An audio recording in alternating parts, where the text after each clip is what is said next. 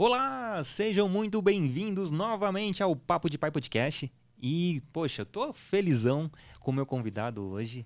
É um cara extremamente do bem, um cara muito gente boa, né? Vocês já viram aqui no card, já viram na, na, na descrição desse episódio. Porém, vocês vão ver agora pessoalmente um cara que eu sou extremamente fã. E não é de hoje, não. Eu tive a felicidade de conhecê-lo no, no processo da pandemia. Né? Fiz uma série de lives uma, é, em agosto e conversei com esse cara, que além de herói, é um cara extremamente de coração gigante. Hoje é um, um pai incrível, um pai babão, né? Vamos falar de quem ele é pai também. Enfim, vou sem mais delongas, vou voltar aqui mostrar quem é o meu convidado do dia. Então, querido, se apresente para todos nós. E aí, galera! Diretamente do multiverso para o Papo de Pai, tá aqui Spider-Man, Homem-Aranha! Eu que fico muito agradecido pelo convite. Muito melhor do que ficar lutando contra o Duende Verde é estar aqui para falar de assuntos tão legais, tão importantes, assuntos que precisam ser discutidos, precisam ser mostrados ao mundo. A gente está num ponto de transformação no universo masculino, um universo que está despertando para esse amor que até então só existia no lado mais materno. E eu fico muito honrado de, de ser o representante nesse momento é, para falar disso. Eu tenho um filhinho maravilhoso, é o filho do Homem-Aranha, o Pipico, e ele mudou minha vida completamente. Eu quero mostrar para vocês as mudanças que eu tive e o quanto ele se tornou o herói, o grande herói da minha vida, o quanto que ele foi capaz de despertar esse conteúdo mágico que é o amor de pai. Ah, incrível, incrível. Eu fico muito feliz de você ter aceito esse convite, de estar aqui com a gente. Eu tô, eu tô arrepiado. Eu fico, ah, poxa, é, é, é, um sonho se realizando. Pode ah, ter certeza disso. É um sonho para mim também. Ai, que massa. Você é um, é um, é um querido, sou fã de, de longa data, então seja muito bem-vindo. Meu querido Homem-Aranha. Muitíssimo obrigado, galera. É isso aí. e é isso. Ó, é... já já vamos revelar a identidade secreta do nosso querido Homem-Aranha. Mas antes disso, tem um, uns, uns, recadinhos para vocês. Primeiramente, uh, o Papo de Pai está aqui sediado no Tchê Café, uma iniciativa do Estúdio Podcast no Bar. Então, por 100 reais você consegue fazer a gravação da hora de um podcast. Né? Então, acessem o Podcast no Bar, arroba Estúdio Podcast no Bar no Instagram, ou uh, www.podcastnobar.com.br. Então lá você vai ser muito bem acolhido.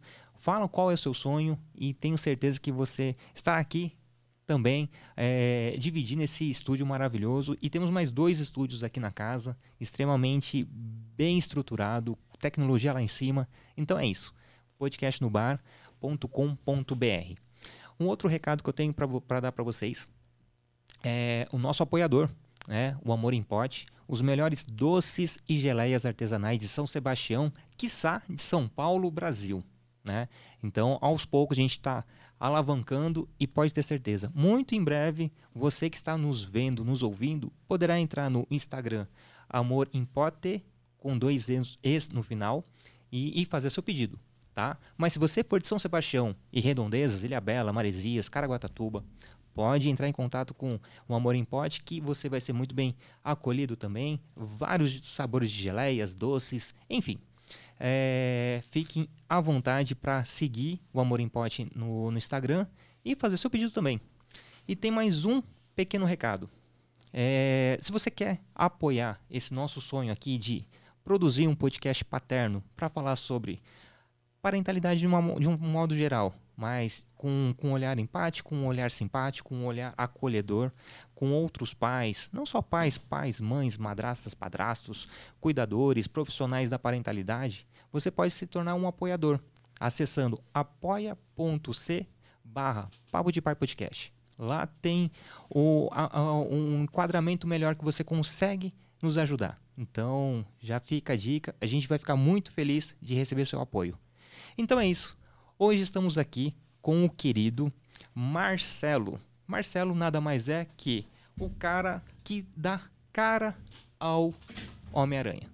O Homem-Aranha aqui né? Tem uma história incrivelmente fantástica, linda, que ele vai falar um pouquinho mais sobre como surgiu o Homem-Aranha, falar um pouquinho mais a vida dele, falar do Pitico, falar, enfim. Marcelão, e aí, Niltinho? Maravilha. Esse Peter Parker tá um pouquinho diferente, né? é o multiverso, né? É o multiverso. Esse Peter Parker chama Marcelo Jorge, mora lá no Tucuruvi, é enfermeiro, já foi jornalista e agora tá aqui. Ó. É Homem-Aranha também. E graças a Deus tá fazendo aí o seu papel de pai no mundo. Maravilha. Mas o papo de pai, logicamente, é para falar sobre histórias paternas. Uhum. Mas para chegar no Marcelo pai, quem era o Marcelo Homem, Marcelo Menino? De onde que veio o Homem-Aranha? Você veio da área corporativa? Enfim, conte um pouquinho da sua história pra gente. Vamos lá. Então, Nilton, eu sou mais um né, dos brasileiros que cresceu sem a presença do pai. Eu até tive o cuidado de dar uma olhadinha antes de vir para cá na Organização Mundial de Saúde em 2021. É o último ano que nós temos dado, né? São 330 crianças no Brasil que não possuem o registro de pai.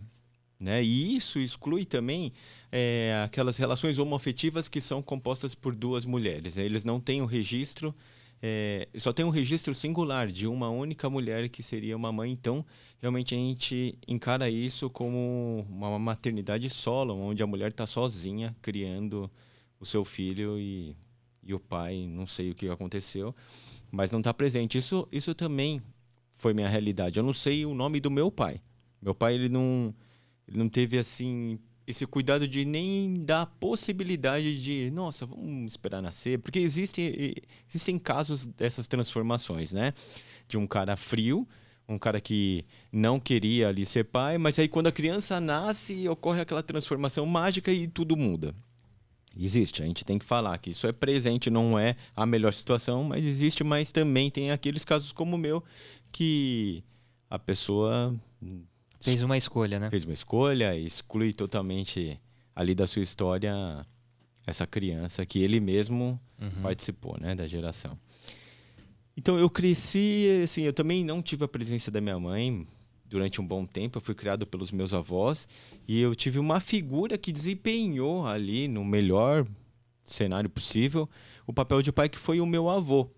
Ele me deu carinho, ele me deu bons exemplos, mas sempre ficou muito claro que ele era um avô que estava ali fazendo o seu melhor e, e, na maior parte dos momentos ele queria assim é, prestar um serviço de pai para mim. E foi muito legal, assim, minha criação com ele, porque o meu avô que era apaixonado por super-heróis.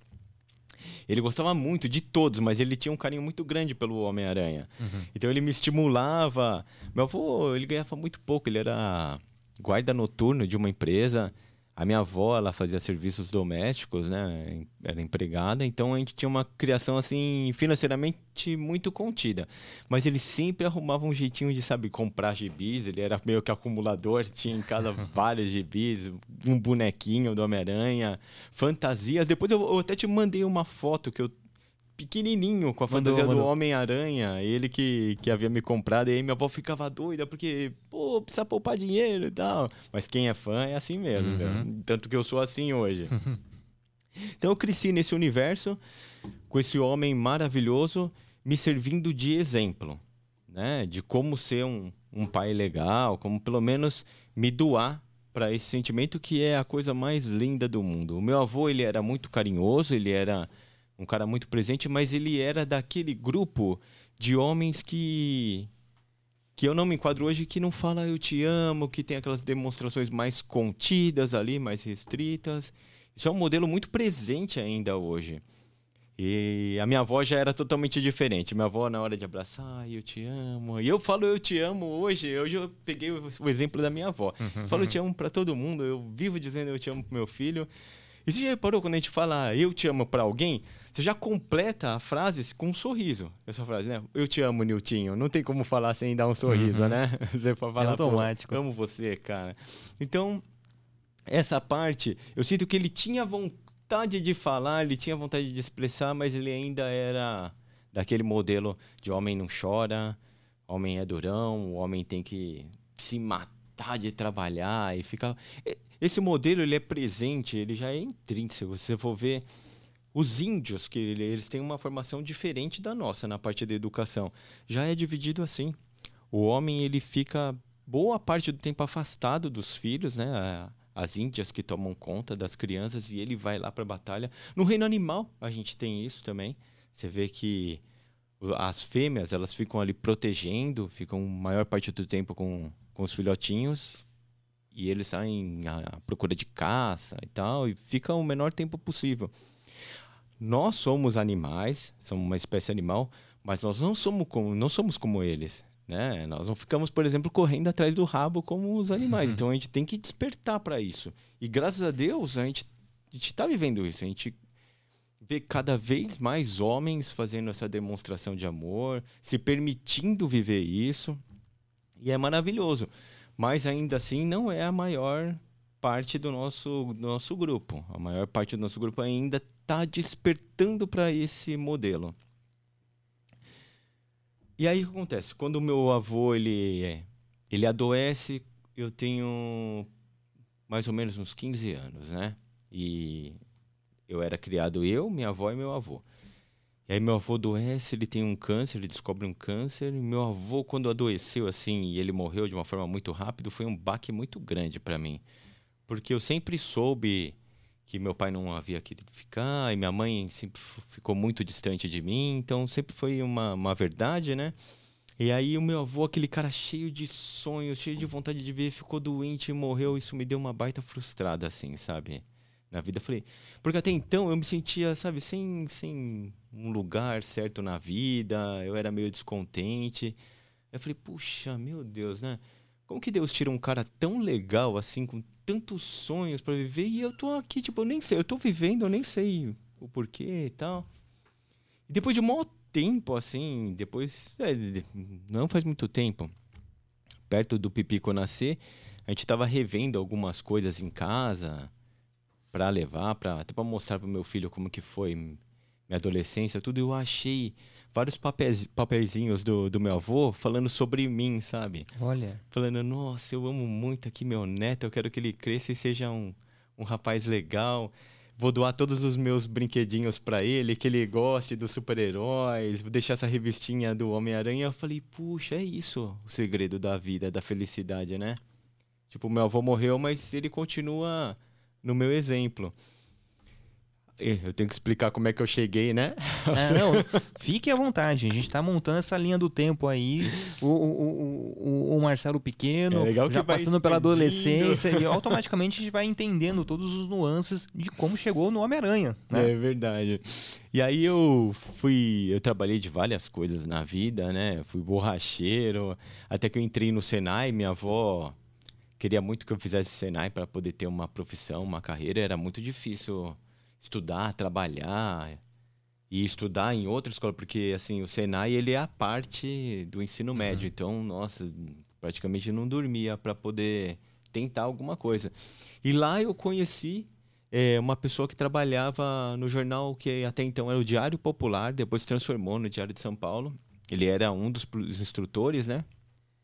E eu fui muito dedicado, isso de verdade, assim, porque eu sabia que a minha oportunidade teria que vir do, do estudo na vida, porque não dá para ganhar numa mega cena, não dá para ganhar em nada, a vida não podia virar assim. Então, eu sabia que, meu, se eu der uma virada na minha vida, vai ser através de um, de um emprego legal. Então, eu vou ralar pra caramba.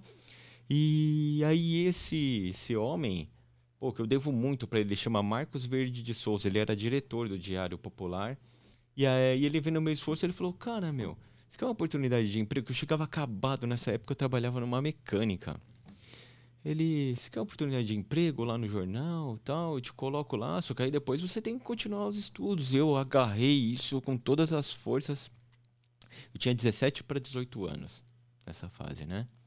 Ainda minha avó não tinha casa, não tinha. É, tudo diferente. E aí, meu, me desdobrei pra caramba. No segundo ano eu já ganhei uma oportunidade para estudar jornalismo, onde eu pagava só uma parcelinha, sabe, bem baixinha. Fui, eu conheci minha esposa estudando jornalismo, me tornei jornalista e eu trabalhei por mais 16 anos lá. Eu saí do jornal em 2016 é, como coordenador de toda a produção gráfica do jornal impresso. Pô, pra mim é um baita orgulho. Eu entrei lá, meu, empurrando bobina, pegando amostras do, das reportagens que saíam em todos os outros veículos para poder fazer um amontoado de matérias para os jornalistas. E, puxa, é, eu gosto de falar isso para incentivar quem tá afim de estudar. Esse é o caminho, cara. E aí, em 2016, o porquê que eu saí de lá, né? E você tinha quantos anos?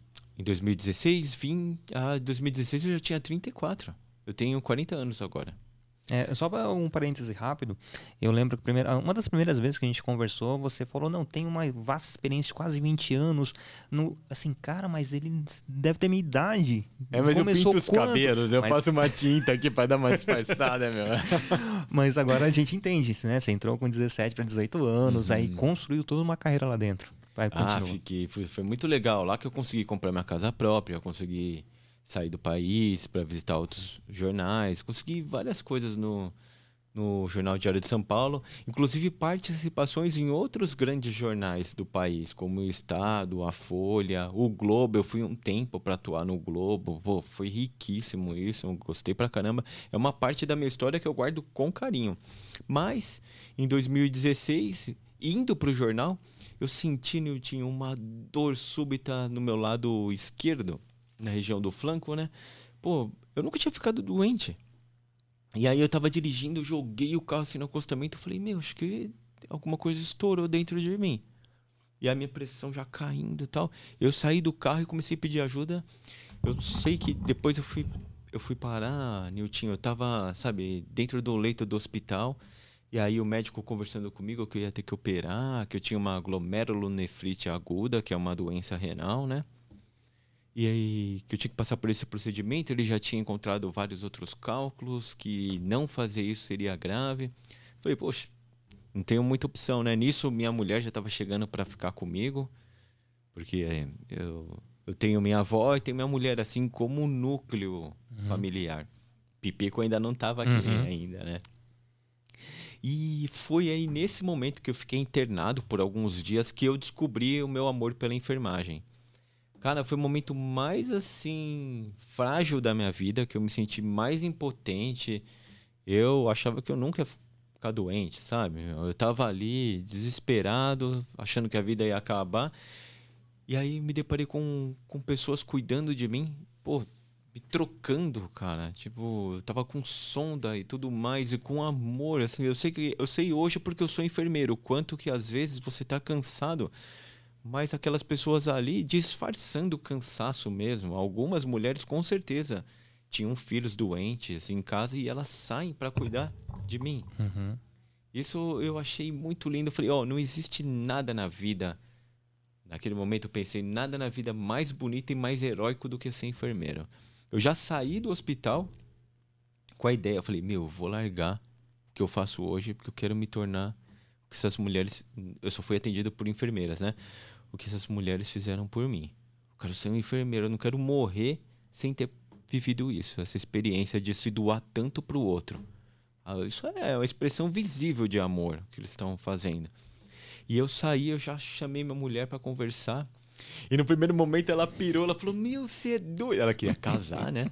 Ela, você é doido agora que a gente vai casar e tal. E a enfermagem, para o jornalismo na posição que eu tava, tem uma distância de salários e tudo. E eu, outra, eu ia começar do zero. Uhum. Ia ter que estudar ainda, né? É, você não tava nem com, com diploma não, agora pra nada, entrar. eu não- nunca tinha me interessado pela área da saúde até então. Eu falei, nossa, vou ter que dar um, um reset aqui nesse videogame que é a minha história. E no primeiro momento ela pensa bem e tal, isso é empolgação. Mas a enfermagem, o amor já estava dentro de mim. Tanto que eu voltei pro jornal, mas eu não parava de estudar assim tudo que enfermagem representava. E cada vez que eu ia mais a fundo, me apaixonava mais, porque a história da enfermagem conta é, o fato de uma, de uma mulher chamada Florence Nightingale que ela tinha tudo, assim, ela, ela tinha um super bem de vida e ela largou para ir cuidar dos feridos da guerra. Ela foi, sabe, foi além ali, foi na Crimeia, assim, passou necessidade, ficou em um lugar super sujo, mas ela tinha dentro de si esse essa sensação de dever, falou, nossa, eu preciso fazer isso pelos outros na minha vida, senão minha vida não vai ter sentido. E eu comecei a comprar essa ideia de uma tal forma que eu falei, meu, eu vou ser enfermeiro. Tudo bem, agora eu tô voltei pro jornal, mas eu vou ser enfermeiro.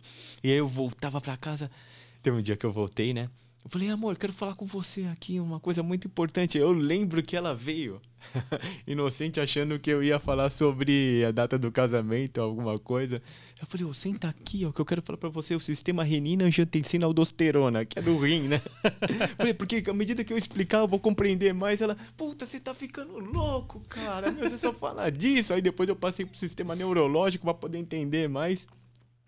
E no final das contas, quem me deu o maior apoio do mundo foi minha mulher que ela chegou num ponto, ela pegou e sentou comigo e falou: "Ó, oh, meu, você tá muito triste onde você tá, você tá só pelo dinheiro, não é?" Tipo, eu tava vivendo dias muito repetitivos na minha vida. E quantas pessoas não fazem isso, né? E a partir do momento que você consegue enxergar o seu propósito real, real né? Aí você vê, poxa, eu tô aqui realmente muito infeliz. Não é simplesmente só pela infelicidade, ou tá sentindo vazio, é. ou pela repetição do dia a dia, mas você conseguiu enxergar a luz no fim, do, no fim do túnel, né? Meu, a vida tava passando. O que eu queria fazer da vida eu tava trocando por uma estabilidade financeira, por uma empresa que tinha um certo nome. Eu falei, putz, é assim que eu vou finalizar minha vida. Porque, infelizmente, no nosso país, depois de uma determinada idade, é muito difícil você conseguir uma posição. Eu tava ali, sabe, no ponto crucial para mudar.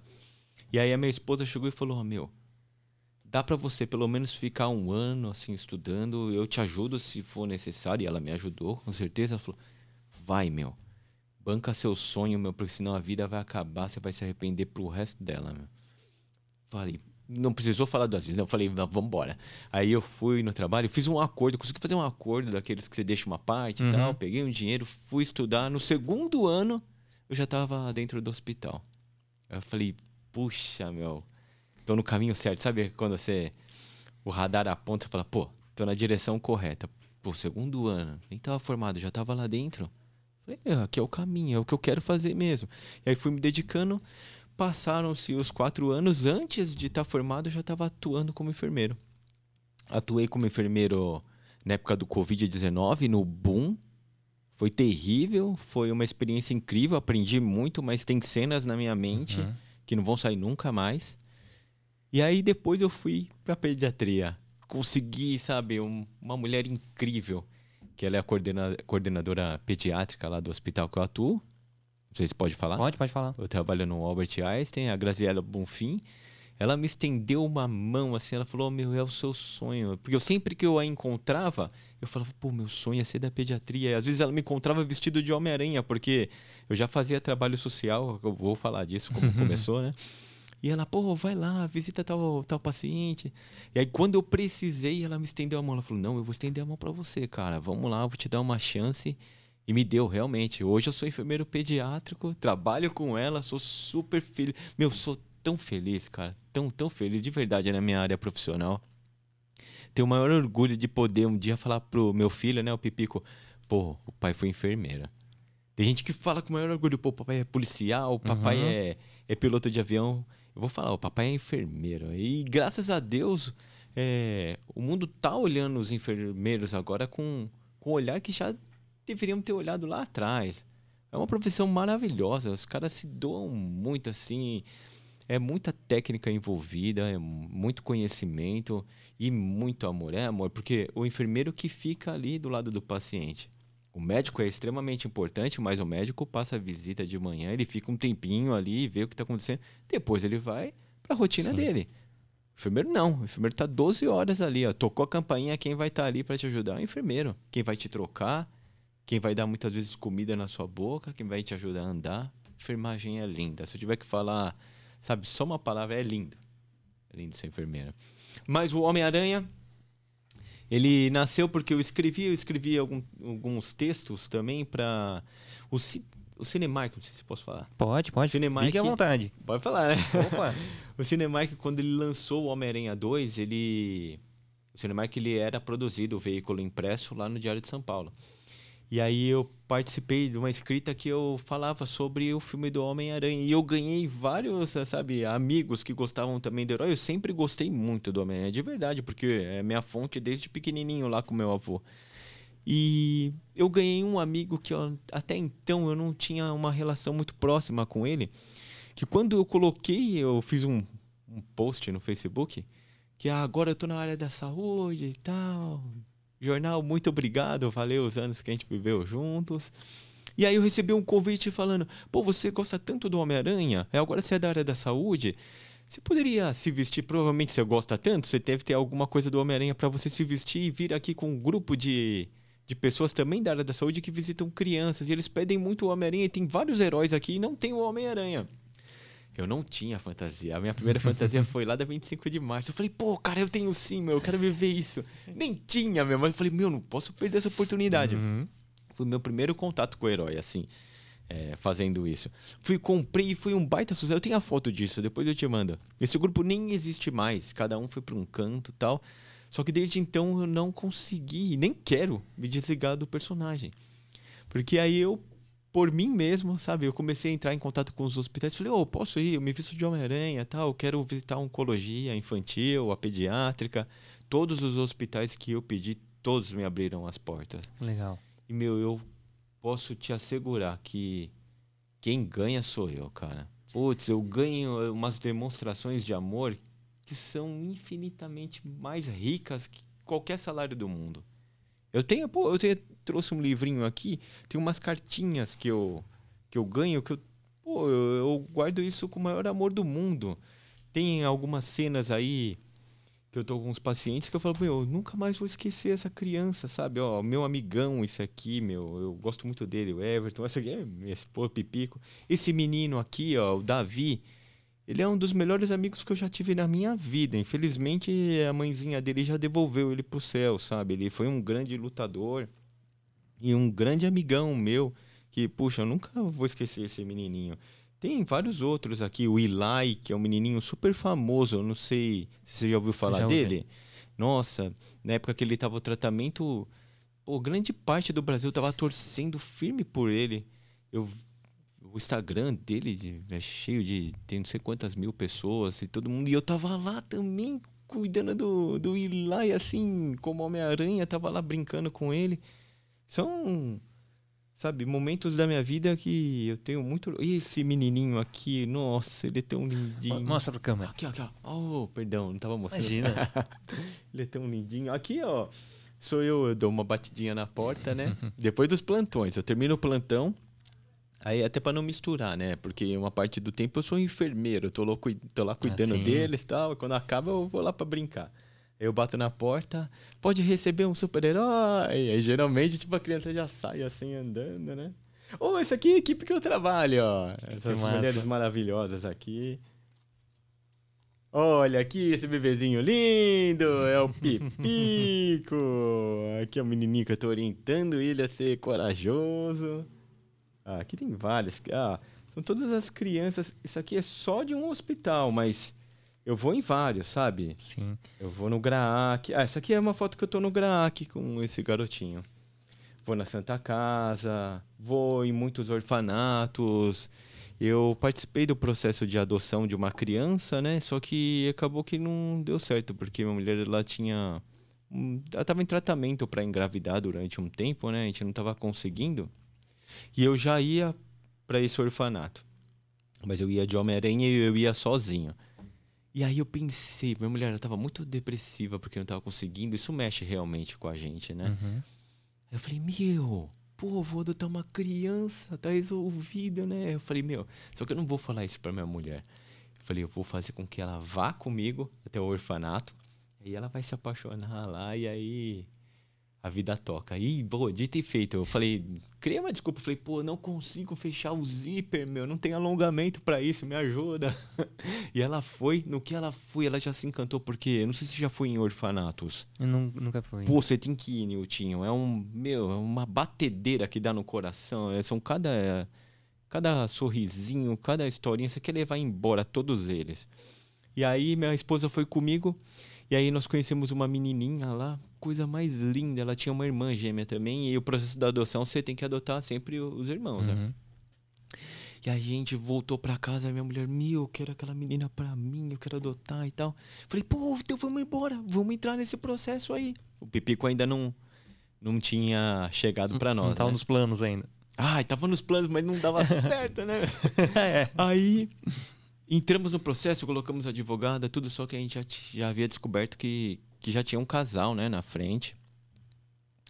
E aí, no final das contas, é, esse casal que acabou ficando com as crianças, né? E aí até teve uma frustração inicial, poxa, não conseguimos e tal. falei, nossa, meu, eu queria tanto reverter o quadro, agora ficou um pouco pior. Mas foi um momento mágico, porque duas semanas depois disso, aí veio a notícia que a minha mulher estava grávida. Eu falo que eu entrei no paraíso, eu era não, não era pai, eu fui pai do paraíso até São Paulo, Morumbi. Porque dentro do metrô, minha mulher ligou e falou, putz, tá atrasado, fui fazer um teste. Ela fez tudo isso sem me contar e deu positivo, acho que eu tô grávida, volta pra casa, meu. Eu falei, meu Deus, eu peguei meu, o metrô do lado contrário, voltei, já peguei um outro teste. Eu falei, meu, deixa uhum. eu fazer um outro teste antes, né? Deu positivo também, aí já ficou super feliz, foi pro hospital. A gente nem esperou aqueles três meses que todo mundo tem aquela regra, não, vamos esperar os uhum. a gente já saiu contando, pô, vamos ter um filho. Mas a gente manteve essa promessa, tanto que o nosso segundo filho vai vir do, do orfanato. A gente falou, meu, tenho certeza que foi assim, ó. A gente se comprometeu a ter esse amor, aí eu acho que Deus pegou e falou: Ó, oh, vem um de uhum. vocês aí, escolhe aí, quem que vai ficar com eles dois lá embaixo. Aí o Pipico escolheu a gente e veio. E assim, né, ouvindo esse, esse início de relato da sua vida, dá pra ver o quanto tem umas lacunas que você percebe a presença de Deus, você percebe o, o, quanto as coisas se encaminham, né? Uhum. A questão do seu avô, a, a, a história do super-herói encontrar essas cartinhas depois, né? Uhum. Já no, na sua fase adulta, é, você consegue ver o quanto tá tudo ali, né? Tá escrito, mas você não consegue ver de, de uma forma bem clara. Mas quando você se afasta, você vê todo esse emaranhado, tudo interligado. A questão de não ter o, o justamente o, o, o super-herói Homem-Aranha faltando naquele, naquela equipe, né? Você fazendo essa, essa, essa a parte escrita né, do lançamento do filme, fazendo parte da equipe que fez a, a parte uhum. escrita. Então tudo vai se encaminhando, né? E se você pegar de forma isolada, não, é só o meu trabalho, é só o momento, mas você consegue ver de forma mais ampla o quanto tudo vai conectando até chegar hoje. Putz, perfeito aqui, nossa. É, e a própria que questão do legal. É a questão do orfanato em si, né? Ah, mas tinha um casal na frente. E é justamente, né? Aquelas crianças não ficaram desamparadas porque não deu certo com vocês, sabe? E automaticamente você desco vocês descobriram a gravidez na sequência. Então é tudo uns pontinhos ali que você vê o quanto tudo está interligado. Eu falo isso, viu, Niltinho? Porque se tudo tivesse dado certo na nossa visão de certo, uhum. eu teria três filhos. E aquele casal não ia ter nenhum. Exatamente. Olha só como que Deus fez, né? Eu conheci o amor, assim, por, por aquelas crianças. E aí veio o Pipico, eu tenho o Pipico e aquele casal também tem. Tá tudo bem, tá tudo legal e eu vou ter mais um filhinho, porque eu descobri aquele amor, é mágico, minha uhum. mulher também. O que você falou, eu achei muito legal, porque tem um ditado que as pessoas usam com uma conotação ruim, né? Que é aquele quem procura acha. Pô, meu irmão, quem procura acha Deus. Eu, quando eu oro, eu falo, meu, que eu consiga percebê-lo no dia de hoje. Porque eu tenho, não tenho dúvida que ele se apresenta para nós de diversas formas. Sim. Deus não é um homem só que fica lá, sabe, observando o que a gente faz. Então, pô, Deus não, é a energia do amor. Deus ele está presente em tudo, tudo se resume a ele. Às vezes um olhar que alguém te dá, sabe, se você está passando direto, você se comove com um morador de rua, você fala, eu vou voltar, vou dar, sabe, minha blusa para ele. Pô, isso é, é o agir de Deus, na minha visão, assim, né? O que aquelas enfermeiras fizeram por mim, pô, não tenho dúvida, mudou minha vida. Sabe? Se você tem preguiça de fazer o amor, pô, você pode deixar de mudar a vida de alguém. Aquelas pessoas lá, não foi só me atender, sabe? Foi me atender com carinho, foi me atender, sabe, como companhia, prestando um, um serviço de altíssima qualidade, fazendo o além. Não só apenas o serviço, né? Não só apenas. E, e quantas coisas deixou para trás né? Ou para trás não, ou ali em segundo plano para estar tá verdadeiramente 100% em prol daquele paciente, né? No, no caso você. Né? Total, né? não existiria o Homem-Aranha, não existiria o Marcelo Enfermeiro, não existiria essa relação que eu tenho hoje com esses pacientezinhos. Pô, o quanto da minha história eu ia ter retirado se aquelas mulheres não tivessem tido o amor de verdade comigo. Pô, eu ia voltar pro jornal, pô, minha vida poderia estar mais do mesmo, sabe? Seguindo ali, tipo, a rotina, como de várias pessoas que eu conheço, Sim. pessoas que já estão infelizes. Por quê? Você tem aquele sentimento de missão cumprida num lugar, mas você não muda. Você fica ali porque você tem medo de mudar, você tem insegurança, você se amedronta, fala: ah, não, não vou, já tô velho, ah, não vou conseguir fazer mais nada, ah, só sou bom nisso. E aí você se agarra nessas inseguranças, você tem uma vida infeliz, cheia de vontade de fazer várias coisas, mas não dá mais tempo. A nossa moeda mais valiosa é o tempo. Se você quer fazer alguma coisa, como minha mulher disse na hora que ela chegou para mim e falou: "Ó, meu, vai lá e faz, porque daqui a pouco já era. A gente tem uma fase na vida, é inegável. Você fala, pô, se eu não mudar agora, cara, depois vai ser muito, muito mais difícil. Mas dá. Mas dá. Ninguém tem que ser condenado a viver, sabe? Ah, não vou fazer isso porque já não me adequa mais para mim. Pô, não, cara. A vida. A gente tem aí religiões, tem filosofias que às vezes apontam, né? Para mais de uma existência. Mas nesse CPF, cara, é só uma. Então, Exatamente. Meu, vai e banca sua felicidade agora. Às vezes é mais difícil, é. Às vezes é super difícil.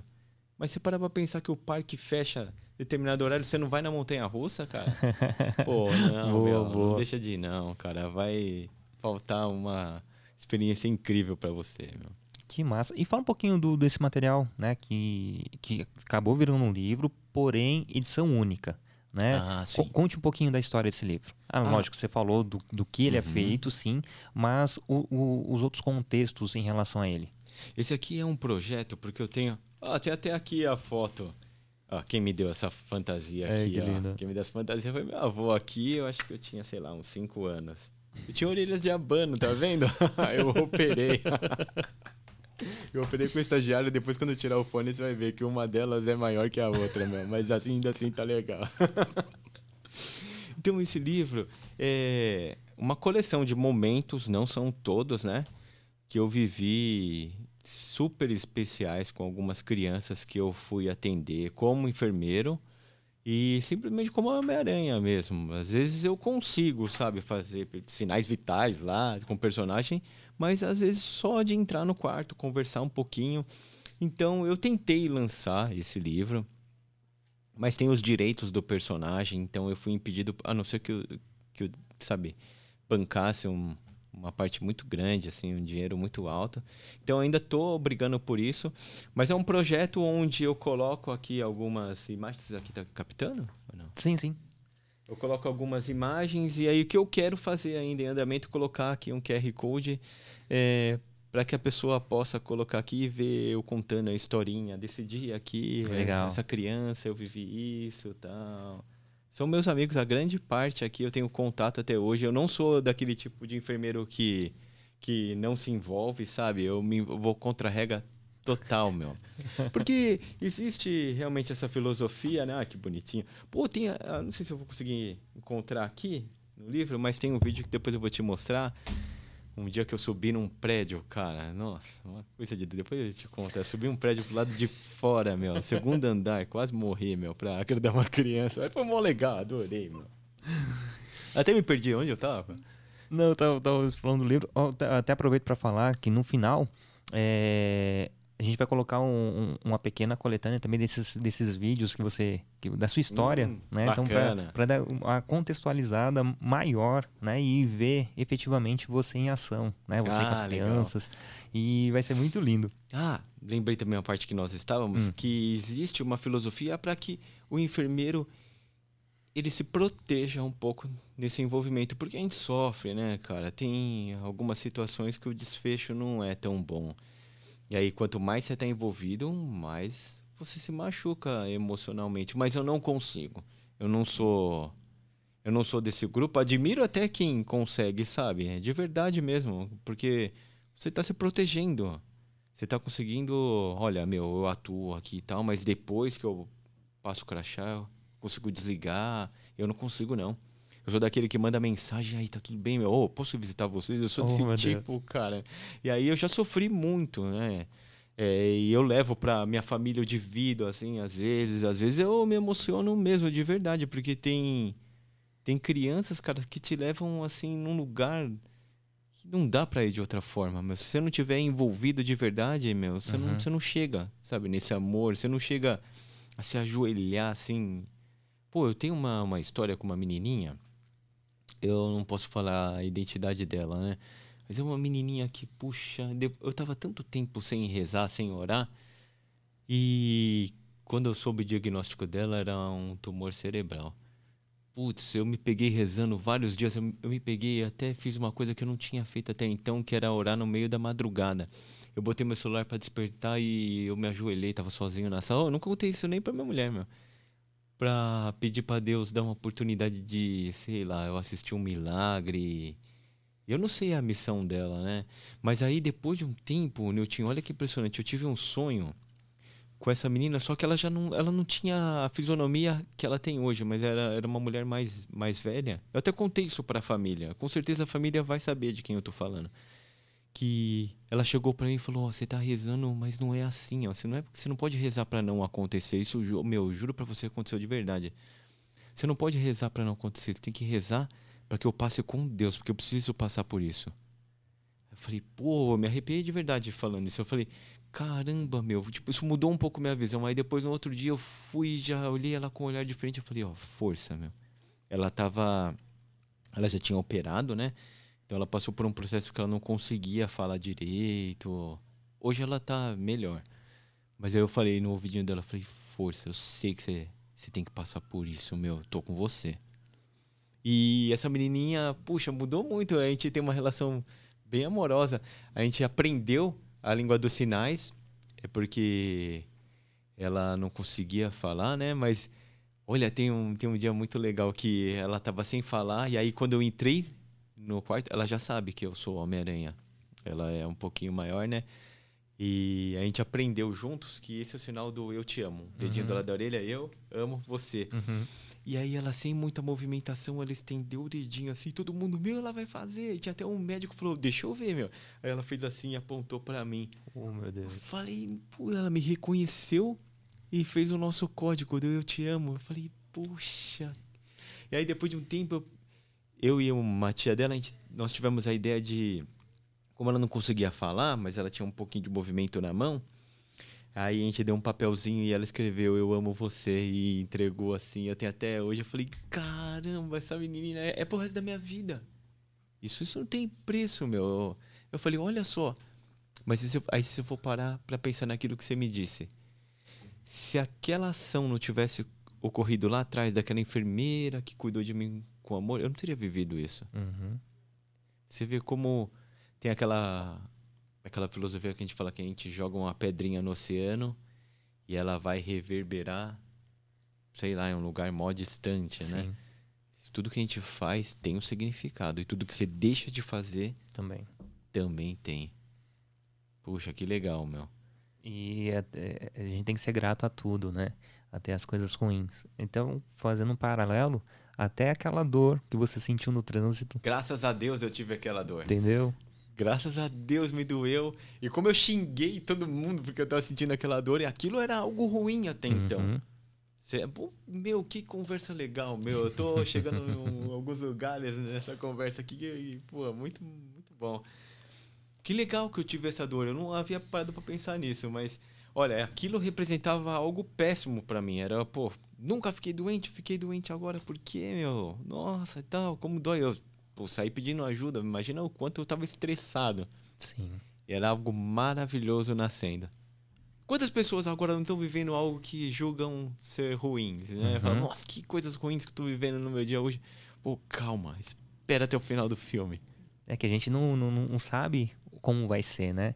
E Uhum. automaticamente, naquele momento da dor que você sentia no trânsito, você saindo do carro pedindo ajuda ali, você não sabia que ia reverberar de tal forma que você ia causar algo diferente na vida de uma menina, né? Que talvez poderia estar passando realmente por, por essa, essa- esse divisor de águas com outra pessoa, com outro enfermeiro, mas talvez não, né? Uhum. E, e você vê, traçando esse paralelo, né? Que aquela dor, naquele 2016, resul- resultou nisso, né? Quantas coisas, né? Nasceram daquele ponto. Que coisa mais linda. Oh, fiquei feliz demais. Só essa conversa aqui, para mim, já foi o ponto alto do meu dia. Que massa. Eu, eu fico extremamente feliz.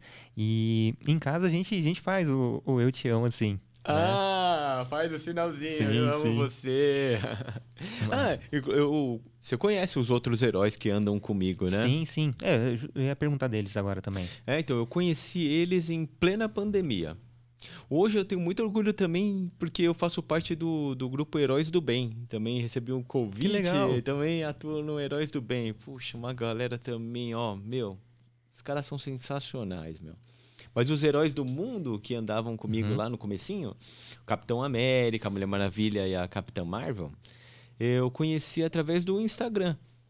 Eu, de repente, oh, me deu um estalo assim, porque falei, puxa, meu, como eu não tô podendo fazer as visitas, eu tô com o traje aqui em casa, falei, pô, vou começar a gravar uns vídeos para as crianças que eu encontro aqui das páginas que eu sigo, né, de tratamento oncológico. E aí eu fiz também um post falando, oh, se você quer mandar um recadinho pro seu filho, alguém que está em tratamento, pode me mandar um direct, deixei meu telefone, olha só que legal, deixei meu telefone pode me mandar, tipo, uma mensagem, eu faço, pô, isso não tem, não cobro, ninguém cobra nada para fazer isso, então, né? Eu não cobro nada em nenhuma hipótese, meu. Já me perguntaram isso. Ah, você cobra para ir visitar uma criança de Homem-Aranha? Em nenhuma hipótese, porque eu tento ser o Homem-Aranha que eu queria encontrar quando criança. Agora eu fico pensando, imagina eu, criança, encontrando o Homem-Aranha e depois, sei lá, descobrir que ele veio porque alguém pagou um dinheiro para ele estar tá ali. Nada contra quem faz isso, sim, assim, sim, sabe? Sim. É uma filosofia deles. Mas eu falo, não, meu, se eu vou vestir o traje de um herói, eu tenho que agir como um herói. Eu sei que o Homem-Aranha faria dessa forma. O meu Homem-Aranha faria dessa forma. Então, só para algumas pessoas é, me perguntam isso, né? Então eu fiz esse post e aí meu começou a pipocar assim a galera, oh, grava um videozinho pro meu filho, grava tá, o meu paciente. Eu me amarrei pra caramba. E aí de repente eu encontrei uma pessoa que também fazia isso, que era o Capitão América. Eu falei, meu, vou conversar com esse cara, nós estamos fazendo a mesma coisa em tempos diferentes, assim, lugares diferentes. Lugares né? diferentes. Falei, pô, a gente vai se unir. E os Vingadores estavam bombando no uhum. cinema. Eu falei, pô, que, meu, as crianças vão pirar. E é o Francisco, né? Eu encontrei com ele. Pô, meu, ele se tornou um dos meus melhores amigos. Super gente é do bem, ó. Beijão, querido. Meu, o cara é sensacional, meu. Ele é um valente mesmo. Aí a gente se uniu e falou, pô, vamos começar a gravar juntos e tal. Só que a gente não podia se encontrar porque a pandemia tava, uhum. sei lá, comendo solto, né? E aí eu gravava, e aí eu passava a bola para ele e eu falei, ó, oh, eu sou Homem-Aranha, eu tô aqui, meu amigo Capitão América, fala aqui com o Joãozinho. E aí ele, como se ele estivesse recebendo, né, o... Ó, oh, acabei de receber aqui seu chamado, Homem-Aranha. Ô, oh, João! Então a gente começou assim. E aí depois a gente descobriu a Mulher Maravilha, fizemos o um contato com ela, pedimos, porque precisava, né? As meninas amam a Mulher Maravilha. Uhum. E aí depois da Mulher Maravilha, apareceu a Capitã Marvel, aí depois apareceu a Viúva Negra, que era a Branca de Neve também. Uhum. Puxa, a gente, meu, tem vídeos nossos, assim, que rodou pra fora do país super legal com as mensagens. E a gente até hoje faz.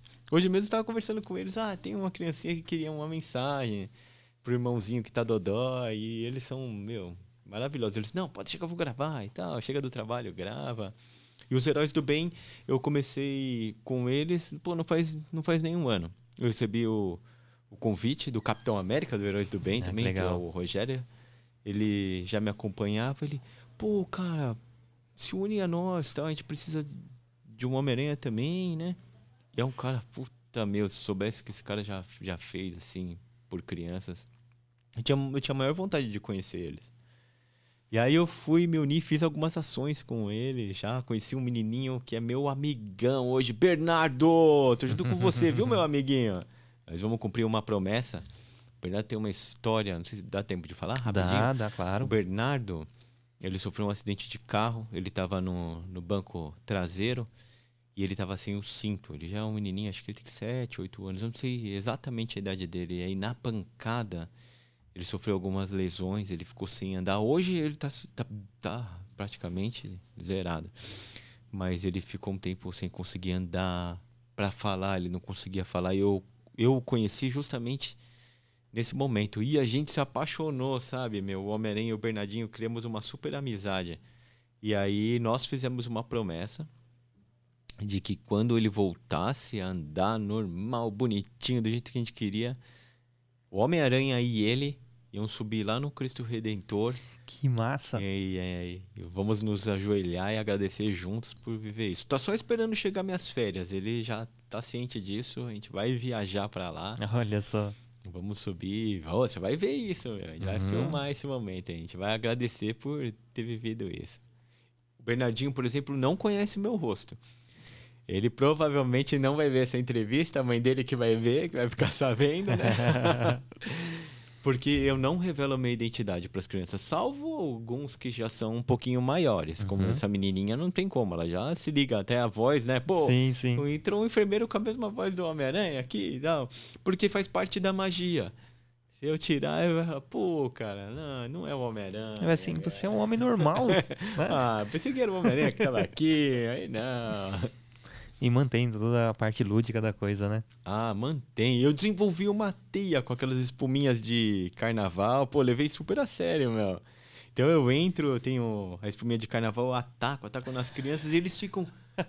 Putz, meu, ele solta a teia, então é de verdade? Será, meu? Porque se fosse só um homem, não ia soltar, né? Eu nem sei se eu trouxe hoje, acho que eu não trouxe. É. Depois eu vou dar uma olhadinha. Tá bom, tá bom. Se tiver aqui, eu vou te mostrar a teinha e tal. Que eu... Mas tem os vídeos eu soltando teia, tudo, me pendurando. Tá. Bom, depois Tento levar a sério pra caramba, meu. Não, e, e tudo que se faz com amor, né, acaba levando a sério, né? E é fantástico tudo isso. Eu tava conversando com o Gisele hoje mesmo em relação à, à questão da gente é, reverberar o bem, né? O quanto que, que muita gente acaba utilizando isso para benefício próprio, né? Não simplesmente ajudar por ajudar. Né? Não tá ajudando por ajudar, não tá tendo aquela satisfação de ajudar, Uhum. né? De estar de tá fazendo diferença na vida de alguém, né? Que seja com uma palavra amiga, que seja com, com agasalho, que seja com a comida. E muita gente acaba utilizando disso para autopromoção, né? Então, a gente veio falando sobre isso mais ou menos. E uma outra coisa que você falou lá no início, a questão de a possibilidade de mudança de vida, né? De conquistar coisas, parte pela educação, né? Então, a gente, eu, eu sou extremamente é, é- é- fã de um, de um futuro meio utópico, né? Uhum. Que, que a mudança real vai acontecer durante décadas se investir em educação, né? Educação de base, porque um pouquinho vai reverberando um, ca- cada, cada ano que passa, cada geração que passa, até chegar realmente numa sociedade que, opa, não tem é, preconceito assim latente, não tem racismo, não tem sexismo, não tem feminicídio. Então, eu, eu, sou, eu sou perseverante, eu tenho essa esperança que um dia Eu chegue, também. né? Que eu não vou estar aqui quando isso acontecer. É, provavelmente. Os meus netos estarão, Uhum. né? E automaticamente é uma forma da gente é, é, se perpetuar, né? A gente ser lembrado lá na frente. E não digo ser lembrado assim publicamente. É que lá meus netos assim, poxa, meu avô em algum lugar do passado falava sobre isso. E agora eu estou começando a ver uma mudança que os netos dos meus netos vai estar efetivamente Fico até emocionado. Vai efetivamente estar vivenciando, né? Então, ter pessoas realmente do bem que tem esse, esse intuito, tem esse, esse carinho, né? Visando um mundo melhor, putz, é, é de tirar o chapéu. É E- surreal, né? e você é um cara que é, é um exemplo claro disso, né? Existem muitas outras pessoas que têm esse mesmo intuito. Só que infelizmente está tudo espalhado, né? Então, de uma forma bem, bem humilde, né? A gente aqui, através do Papo de Pai, tenta juntar essas pessoas, né? Alguém vai escutar, vai, vai assistir o nosso episódio ou os outros episódios. Opa, Tem isso é bacana, né? E acaba fomentando esse espírito. Eu penso, nossa, eu penso exatamente como você. Teve um, um episódio há uns dias que eu vi um pai desempenhando o papel, papel que seria dele realmente. Ele estava lá cuidando do filhinho, acho que a esposa não, não pôde ir. Não, a esposa não podia faltar no trabalho. Ele falou: Eu falto e eu vou ficar aqui. E ele se desdobrando ali, trocando a fralda, porque é super difícil trocar a fralda do bebezinho quando tá lá com um ano. Se desdobrando tal, e, sabe, fazendo o TT, cuidando da criança, com o maior amor do mundo, assim, sabe? Um, um pai de tirar o chapéu. Aí eu peguei e dei os parabéns para esse pai. Eu falei, ô pai, parabéns. Aí depois uma colega pegou e falou: Ah, não sei por que que você deu parabéns para ele, porque ele tá desempenhando a obrigação dele. Eu falei, não, eu concordo com você, mas isso é um ato de resistência, porque você tem que pegar o contexto todo. Eu falei de 2021, que são 330 crianças que, que estão sem pai, de caras que abandonaram seus filhos. Então você cresce num ambiente. Uma relação, 330 crianças para. 330 mil. Ah, tá. Isso no universo Brasil. No Brasil, só no Brasil. Aí você pega e fala, pô, esse cara. Não esse cara específico, mas Uhum. quando a gente pega, a gente fala, pô, é uma criança que cresceu sem um modelo dentro de casa. Não tinha esse modelo. Você tinha uma mãe desempenhando, mas você não tinha um homem fazendo isso. E aí ele tem toda uma cultura que mostra que o homem. Não, o homem é machão. O homem. Pô, homem chorar, o homem falar eu te amo. Não, não tem isso. Não tem isso nem na TV. Você vê que, tipo, quando tem, ainda às vezes estão debochando, né? Tem, tem muitos casos que ah, são assim. E aí esse cara tá lá, num ato de resistência. Eu tenho que dar pa- esse parabéns pra ele, não porque ele tá fazendo algo extraordinário, Pra falar, cara, você despertou, é isso. Tem que estimular ele. Eu tenho que fazer isso para que o pai que tá lá do outro lado que não faz, fala, puta, que legal que esse cara tá fazendo, meu, eu quero fazer também, mas eu não tenho coragem, mas pô, é tão legal ver ele fazendo, quero fazer também. Então eu acho que a gente tem que ter essa sensibilidade de que é um mundo em transformação.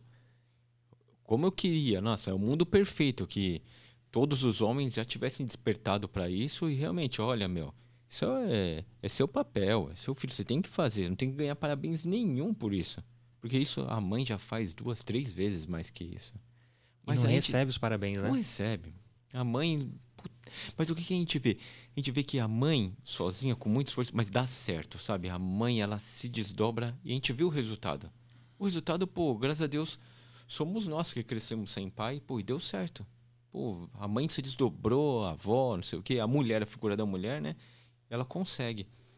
Agora o pai, ele tá numa transição, ele tá querendo, então, meu, vai, faz, cara. Tipo, se eu chegar pra ele e falar, "Ó, isso é sua obrigação mesmo, eu posso gerar um sentimento dele de, sabe, de falar, ah, é, então, sei o que, eu vou ficar meio repreensivo com isso. Então, eu realmente, eu dou os parabéns e falo, meu, é esse o caminho. Nós precisamos de figuras como você.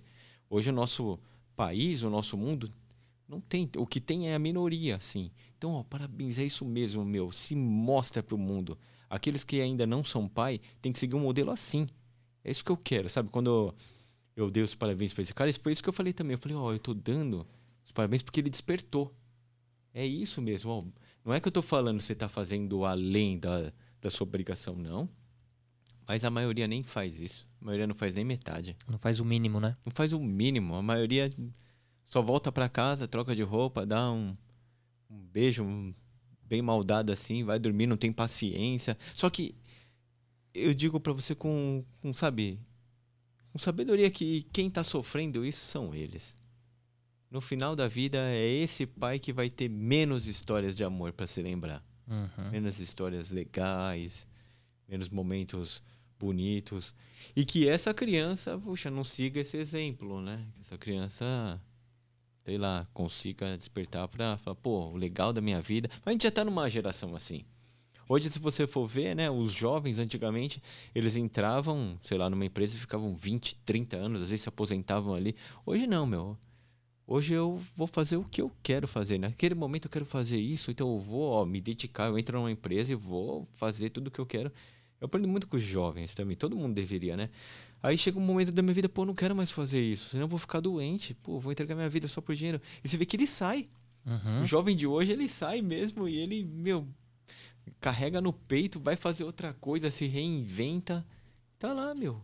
E aí ele vai. Você vê no final da vida, esse cara vai ter feito várias coisas legais, enquanto aquele, pô, fez uma só e ficou ali. Tudo bem, ele foi feliz, mas assim, é grande. É muito provável que esse cara, pô, tenha tido vontade de fazer outras coisas, mas sufocou. Exatamente. Ali, né? Pô, porque a vida é feita de fases, né? Tem uma fase ali que você precisa de cuidados, que você é criança. Tem uma outra fase ali que você, pô, tá cheio de energia, cheio de ideias, mas você não tem grana pra isso fazer nada. Você ainda é um dependente. Aí tem lá dos 20 até os 45 anos, mais ou menos, que, pô, você tá firme ainda, tá legal, você tem um pouquinho de dinheiro, mas pô, você não tem muito tempo pra fazer as coisas. Você trabalha pra caramba. Depois dessa idade, você ainda tá legal, mas, pô, já tem uma questão hormonal, você tá Uhum. perdendo um monte de coisas, você não tem mais a mesma vitalidade. Sim. Aí depois Aí quando disso. você tem tempo e dinheiro, Dinheiro, mas não tem energia. você não tem energia. E aí depois disso começa a vir vários problemas. Aí você Uhum. volta a precisar de cuidados. Você Sim. vê que o início e o fim é muito, muito, são muito parecidos, né? Uhum. E aí você precisa de cuidados, tudo de novo.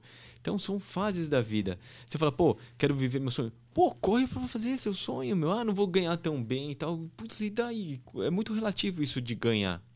Sim, Pô, sim. Ganhar é só dinheiro?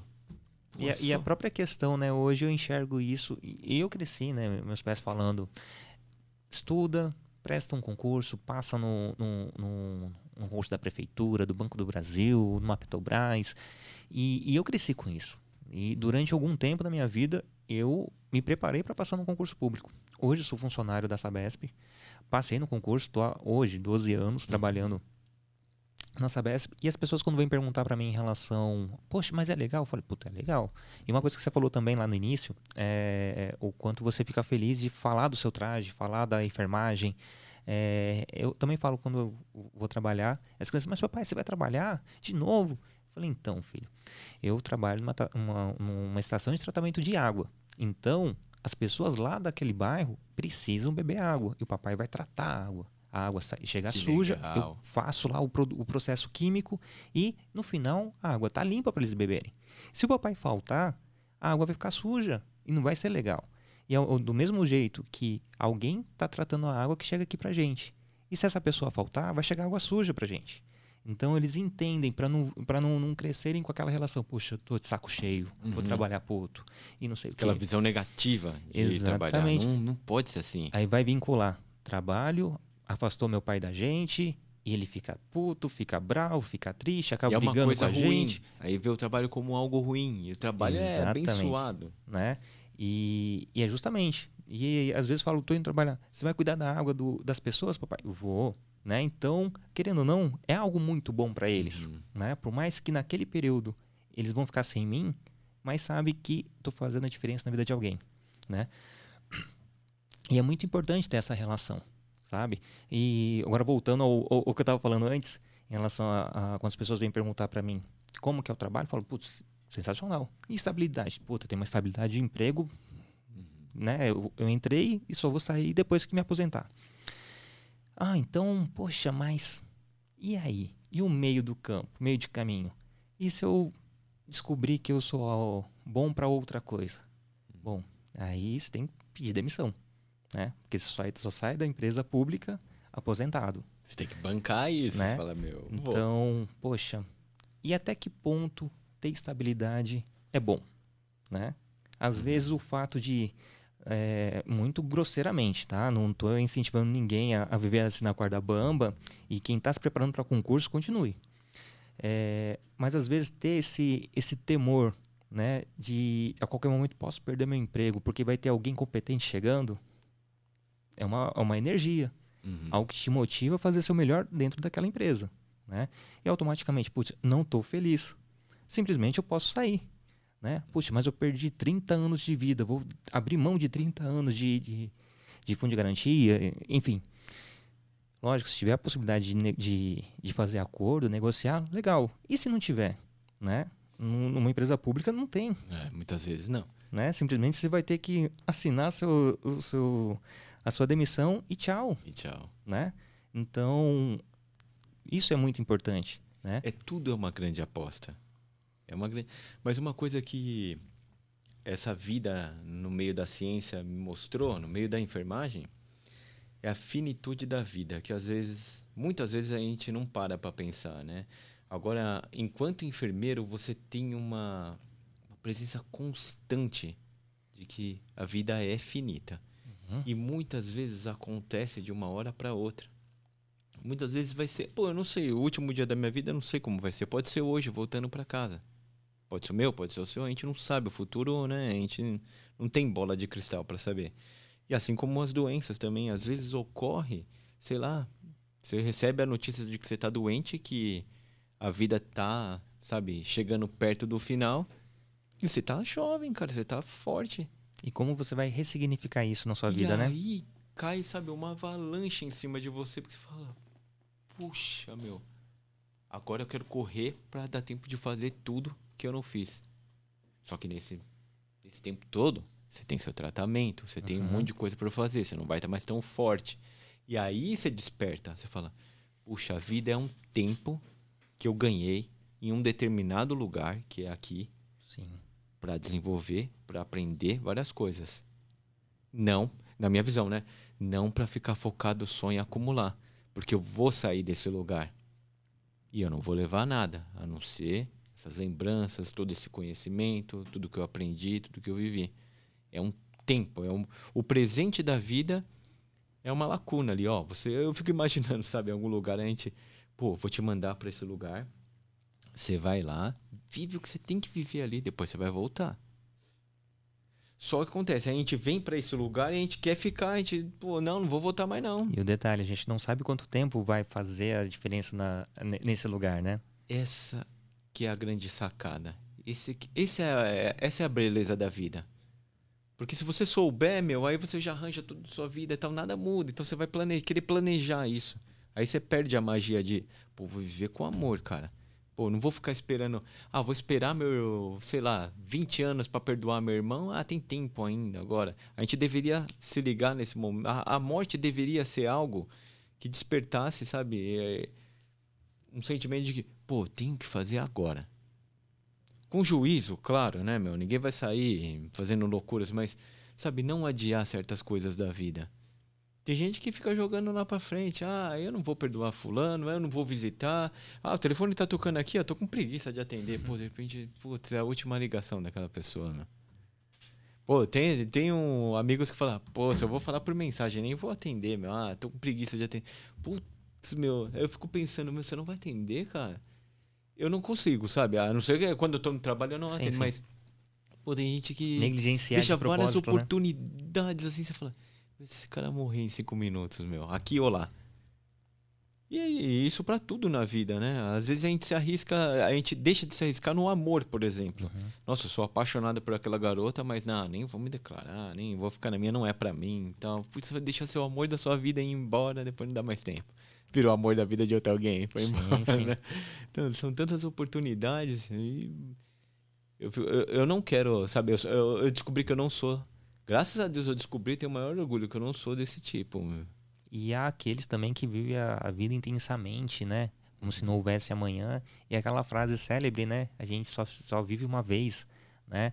E muito pelo contrário, a gente vive todos os dias. A gente só morre uma vez, né? Nossa, perfeito. Então, quando a gente muda o, o significado, opa, realmente, às vezes eu tô me arriscando muito à toa, né? Hum. Quando a gente consegue perceber isso, a gente vê, opa, existem pessoas, né, que hoje que depende diretamente de mim, mas existem pessoas que dependem emocionalmente, pessoas que dependem de um, de um oi, o quanto a gente faz diferença na vida dessas, dessas pessoas e o quanto essas pessoas também fazem diferença na nossa vida, né? Você estava falando da quando a gente partia, quais lembranças, mas além das lembranças, o quão de bom a gente despertou nas outras pessoas, sabe? Então esse que é o a- A nossa grande- imortalidade fica aí, né? Exatamente. continua. O meu avô, por exemplo, que eu falei, nossa, quando ele morreu e, puxa, me deu aquele sentimento, oh, como é que Deus faz isso? Eu tinha um cara que tinha Uhum. tantos sonhos e tal, mas eu vi, pô, ficou tanta coisa dele em mim, né? É, tem uma frase do Cazuza sobre isso que nós estamos falando que eu gosto pra caramba. Ele fala, meu, o mal da humanidade é que uns querem viver 10 anos a mil e uns querem viver mil Sim. anos a 10. Entendeu? Tipo, o meio do caminho ali que é o grande segredo. Mas é, é o que a gente falou, tem gente que já, meu, entende totalmente o contrário. Não, vou fazer tudo no impulso e tal. Pô, também não, cara. Você acelera o carro demais, você Uhum. afoga ele, né, meu? E tem gente que deixa morrer porque justamente não acelera. É, bem isso. Então é o equilíbrio. Você tem umas sacadas na vida e falar, ó, meu tempo é esse. Tem que fazer isso. E os apoios, né? Eu tô falando, mas eu também preciso levar em consideração que tem pessoas que têm grandes sonhos e às vezes pô, não tem recursos, né? E isso eu acho que é a maior tristeza, porque a gente já deixou tantos profissionais maravilhosos. Eu, não tenho dúvida que existem jogadores até melhores que o Uhum. Neymar por aí. E o Neymar é um cara muito legal. Eu gosto muito, tipo, do Neymar jogando. Mas tem caras que jogam pra caramba futebol, mas não tiveram a mesma oportunidade. E aí o destino é moldado para outra coisa. Mas se você que tá escutando, você tem a oportunidade e você não faz porque não tem, porque você não tem coragem, cara, putz, aí é um grande erro na sua vida. É um, eu acho que é um erro fatal. E toda escolha gera uma renúncia, né? Toda escolha, você tem que deixar algumas coisas para trás. É aquilo que você falou de, pô, eu quero viver isso, então vou ter que pedir demissão. Você tem que ter coragem, mediante o tamanho da fé que você tem naquele sonho. Porque até então é fé, ele ainda não está realizado. Uhum. Eu queria ser enfermeiro, mas era só fé. Sim. E se chegasse, sei lá, na hora das provas, eu, puxa, não consigo entender isso. Não, pô, Ou chegar na primeira aula de anatomia ali e ver um corpo lá dessecado. Putz, não é pra mim, né? Mas você teria, teria que passar pelo processo. você tem que ter Né? fé, meu, o suficiente. E fé, meu, no sentido da palavra real mesmo. Você tem que bancar isso, acreditar que dá. Uhum. Porque uma coisa é você, ah, não, eu quero, mas ah, eu não sei muito bem, então eu vou lá. Não, você tem que mergulhar de cabeça. Pô, eu tava, naquele momento eu tava super bem, assim, financeiramente, tinha uma posição, eu tava no cargo mais alto que eu poderia no, no meu trabalho. Mas eu não tava feliz, assim, porque eu queria outra coisa. Eu falei, meu, eu tinha despertado para um amor. É como você viver apaixonado por alguém e falar, pô, não vou viver com essa pessoa porque eu tenho medo de não, sei lá, não dar certo, de me declarar. Eu tava apaixonadíssimo pra ser enfermeiro e puto, que tava me segurando ali, você vê, naquele momento, olha só, o que tava me segurando era a aprovação da minha mulher, um terceiro. E eu já sozinho eu teria bancado, só que eu tava ali, ah, putz, se minha mulher não aprovar isso, ah, não vou fazer, então, né, meu, vou... Quando ela pegou, e, e isso é, é bacana, né, porque é uma prova de amor que ela fez pra mim, ela, não, vai lá, meu, vamos viver juntos, isso aí, meu, se der certo, eu tô contigo, se não der certo, eu tô contigo Uhum. também. Isso é casamento. E aí, meu, era a coragem que eu precisava. Pô, no outro dia eu cheguei e pedi demissão. Eu falei, aí todo mundo, mo, por que você tá, você tá pedindo demissão? Então, eu Tá falei, louco? cara, tô gostando de outra coisa, meu. E aí todo mundo tentou me convencer assim, meu, pensa bem. Então eu falei, não, meu, eu tenho que viver isso aqui, cara. Senão, esse todo meu amor vai passar e eu não vou viver. Aí, Uhum. do, do nada também a galera compreendeu e me deu apoio. Até hoje o pessoal fala, meu, que legal. que Eu gosto de postar algumas coisas, né, que eu vivo lá. E a galera fala, puta, ainda bem que você bancou. Isso aí, ainda bem que você fez. E aí outras pessoas falam, pô, eu tô com coragem agora, meu. Vou largar isso aqui e vou viver o que eu quero também. Sim, sim. Porque nós somos exemplos, Uhum. bons ou ruins, o tempo todo. né? As pessoas comentam das coisas que, que nós fazemos. Ah, você chega em casa e fala, pô, vi fulano fazendo isso e tal. E às vezes dá um- uma baita motivação. Pô, fiz aí, deu certo, cara. Pô, que legal escutar. Ou do lado negativo também, pô, Uhum. puta, aquela pessoa fez tal. Você fala, ah, meu, que tristeza. Então, a todo momento estão falando de nós. E, e eu e Gisele a gente conversa bastante. E te amo, amor. Ah lá, ele sorriu, viu? Tá vendo o que eu falei lá no começo? Você fala, eu te amo, meu. Você dá um sorrisinho no final. E olha lá, ela tá sorrindo também. Né? ó. E, e querendo ou não, a gente vai lembrar do lá da primeira série. Né? Você vai lembrar de 10% do, do número de alunos que você conviveu. Né? Uhum. Vai lembrar do que só fazia bagunça. Vai lembrar do mais esperto, mais alegre. Mas a maioria você não vai lembrar. Maioria, né? Porque passou despercebido. Então você vai ser lembrado, vai fazer diferença na vida das pessoas, positivamente e negativamente. Então, automaticamente, você tem uma escolha também. Você Uhum. pode, e também é válido você ser apenas massa de manobra mesmo, ser só mais um no mundo, ficar reclamando da vida e não, não fazer nada para melhorar, Uhum. né? Só que, infelizmente, é muita gente assim. Uhum. É, É. muita gente assim. Nossa. E o problema São maior séculos assim. que está aumentando o número de pessoas negativas também. Uhum. né? Aquela, aquela frase, né, que fala assim, o problema não é o... a- como que fala? É a voz do, do- dos, dos, dos ruins, né? O problema é o silêncio dos bons. Os bons que se Não é? calam. É exatamente isso. Mas mudando um pouco o contexto de tudo, fala um pouquinho da sua esposa, fala do, do, do Pipico, é, porque a gente não pode deixar de falar dele, né? Nossa, o Pipico, ele é o grande amor da minha vida. eu nem sei se eu vou, eu vou ter, eu quero ter outros filhos e tal, mas puxa, ele é um amor avassalador. O Pipico ele foi muito sonhado, né? Nós fizemos tratamento para engravidar, tentamos anos e aí não acontecia. Então o Pipico ele foi muito esperado. Eu lembro que quando eu vi o Pipico, eu fui o primeiro a ver. Porque minha esposa estava deitada tal, tem essa imagem, né? Então eu tava, ela estava aqui, eu estava atrás. Então quando foi uma cesariana, Quando tirou o pipico, eu olhei o rostinho dele e foi, acho que, maior energia que eu senti na vida. Pra você ter ideia, olha só isso, eu tive que ir pro psiquiatra, meu, porque eu não conseguia parar de chorar e me deu síndrome do pânico, meu. Sério? Juro pra você, cara.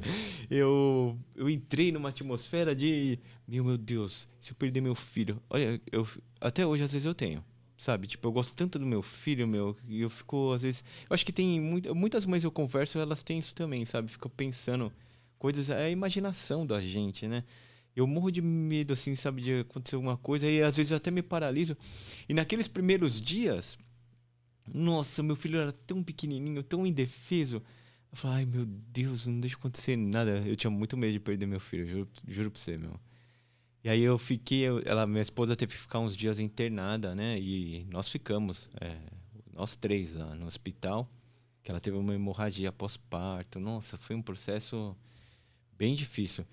E aí eu vi a fragilidade do meu menininho ali, mas, mas graças a Deus deu tudo certo, assim.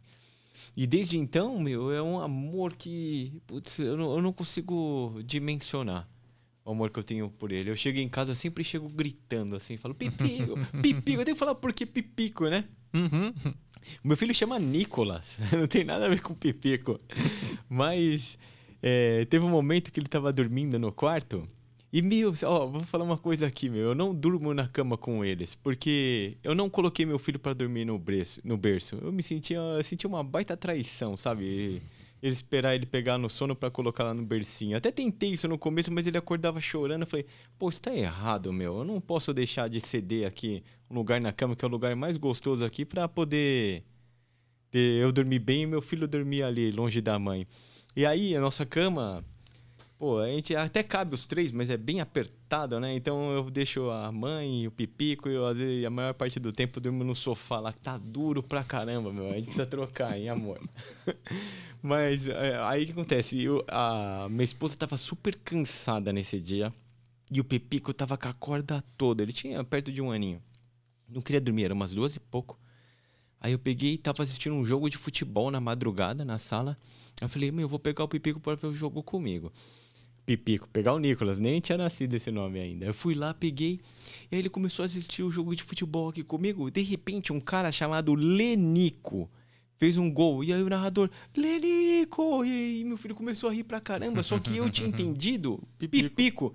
Aí eu falei, Pipico! Comecei a falar Pipico e ele ria toda vez.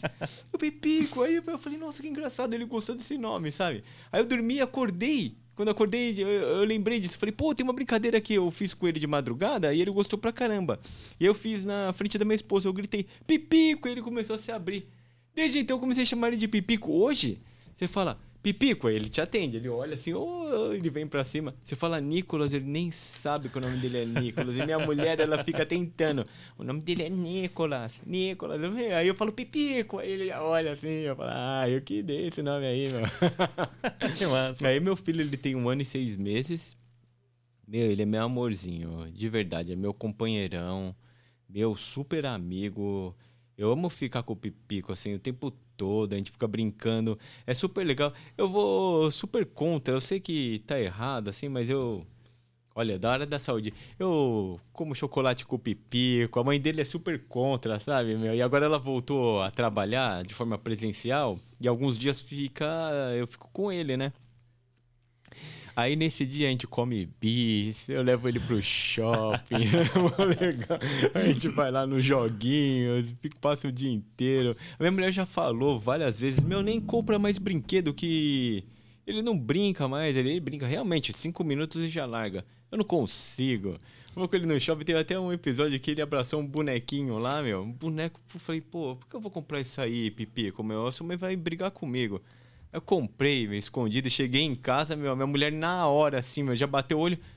Que presente que é esse aí? Eu falei, putz, meu. E aí o Pipico pegou ainda, eu falei, Pipico, meu, a gente tinha combinado, cara. Isso aí era só quando a mamãe não tava. mas aí dá tudo certo. Depois ela amolece o coração. Mas a minha mulher educa ele super bem. Minha mulher, nossa, ela faz a comidinha lá com os legumes, tudo bonitinho. Só que o Pipico eu acho que às vezes gosta mais de ficar comigo em alguns momentos. Por que não, né? ah, não, com o pai pode fazer várias coisas e tal. A gente fica vendo nossos filminhos de heróis. Ele ama aquele filme Encanto, sabe? Da Uhum. Disney. Todos os dias eu vejo o Encanto. Na hora da janta a gente coloca lá. Eu sei que tem alguns pais que criam distante das telas, né? Porra, admiro vocês. Eu não consegui, não. Meu filho adora filmes e eu também. É super legal. Aí na hora do, do jantar a gente sempre se- assiste a Mirabel lá com as irmãs e tal. Legal. Super legal. A gente teve uma, uma fase da Moana, teve uma fase da, da Frozen, né? Que assistia todos os dias. Ah, teve o, o momento que as crianças não gostavam do- dos carros. Hoje está um pouco mais eclético. Mas tem hum, é, é, momentos que são sazonais que é me- o mesmo desenho sempre. Né? De, de saber as falas, saber o, o que vai acontecer no, na cena seguinte. É muito legal, meu. Nós temos uma babá, que é a Paloma. Nossa, eu fico admirado porque meu filho, ele ama muito a Paloma também. Eu gosto mu- porque ela faz muito além do trabalho dela, sabe? Tipo, ela entrega um amor pro meu filho tão bonitinho. Eu falo, meu, graças a Deus, a gente achou a Paloma. E a Paloma já salvou a gente de vários episódios, assim, sabe? Às vezes você tem que ser um pouco mais enérgico para dar o remédio. No hospital eu até consigo. Não, vamos lá, vamos tomar. Aí meu filho chora e fala. Ai, tadinho. Aí a Paloma, não, vamos lá, daqui que eu dou, meu. Aí minha mulher fica lá do outro lado. Aí não faz ele chorar, meu. Aí a Paloma, não, vem cá que eu ajudo tal. É super legal, meu. Aí ajuda pra caramba. É como que é? É, Casa de Ferreira, espeto de pau, É, né? total, meu. Agora há pouco o Pipico tava com uma virosinha e a Paloma que salvou a gente, porque o coração fica amolecido, né? E o Pipico ele chora assim, ó.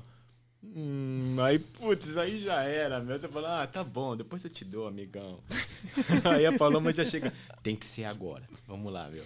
Aí ela já pega o Pipico, dá, ele fica bravo um pouquinho, depois ele fica legal, é barato. E assim, é, é incontá- incontáveis vezes em que realmente eu saí da, da. Porque a madrugada, geralmente, as madrugadas são minhas, né? Lógico, o, o- o lance da, da, da empatia também, é, em questão. É, eu lembro que Gisele passou períodos muito difíceis em relação a, eu ter que trabalhar e ela ficar com as crianças. E, e é nada mais justo do que eu fazer essa contrapartida. E as crianças às vezes vão lá e invadem nosso, nosso quarto. De repente eu tô sentindo alguma coisa em cima, aí tem um em cima, o outro já é por baixo. Aí pego, coloco nas camas, volto. E às vezes eu deixo. E eu, quantas vezes eu fui dormir na cama da Helena que é um metro e meio? e eu tenho um metro e oitenta de, de altura. É o que eu falo. Eu falo isso pra baixinha também. Eu falo, ah, meu, antes eu e o Pipico tá legal. e a gente tá com o barco. Pô, tem um negócio que eu tinha marcado pra falar pra você. A gente passou pelo assunto, eu não sei se a gente, nós- se a gente vai acabar voltando. Que é do modelo de pai.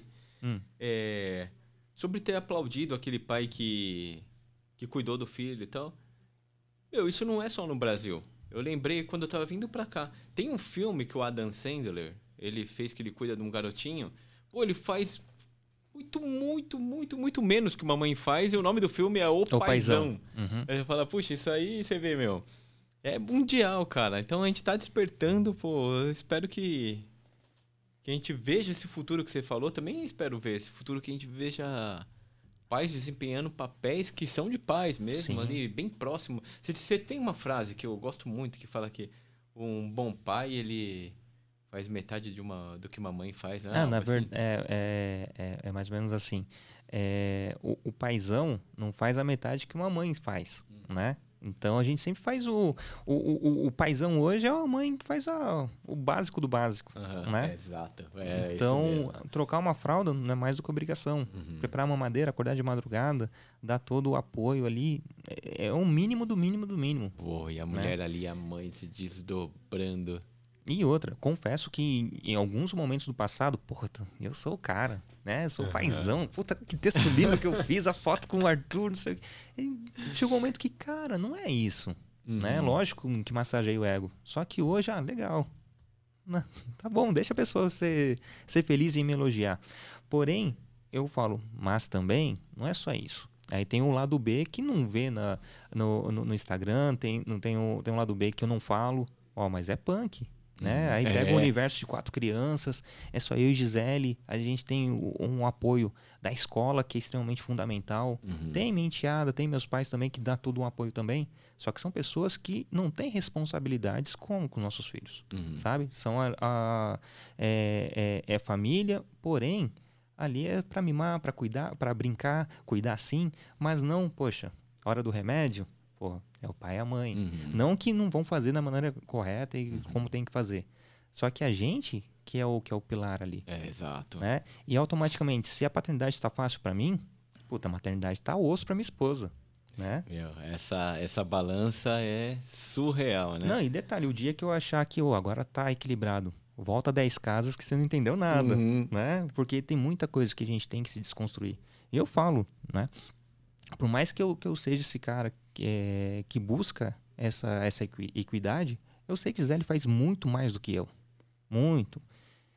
E é injusto, eu não, não, não é falando assim, minha esposa é maravilhosa, ela é, é- é merecedora disso, é guerreira.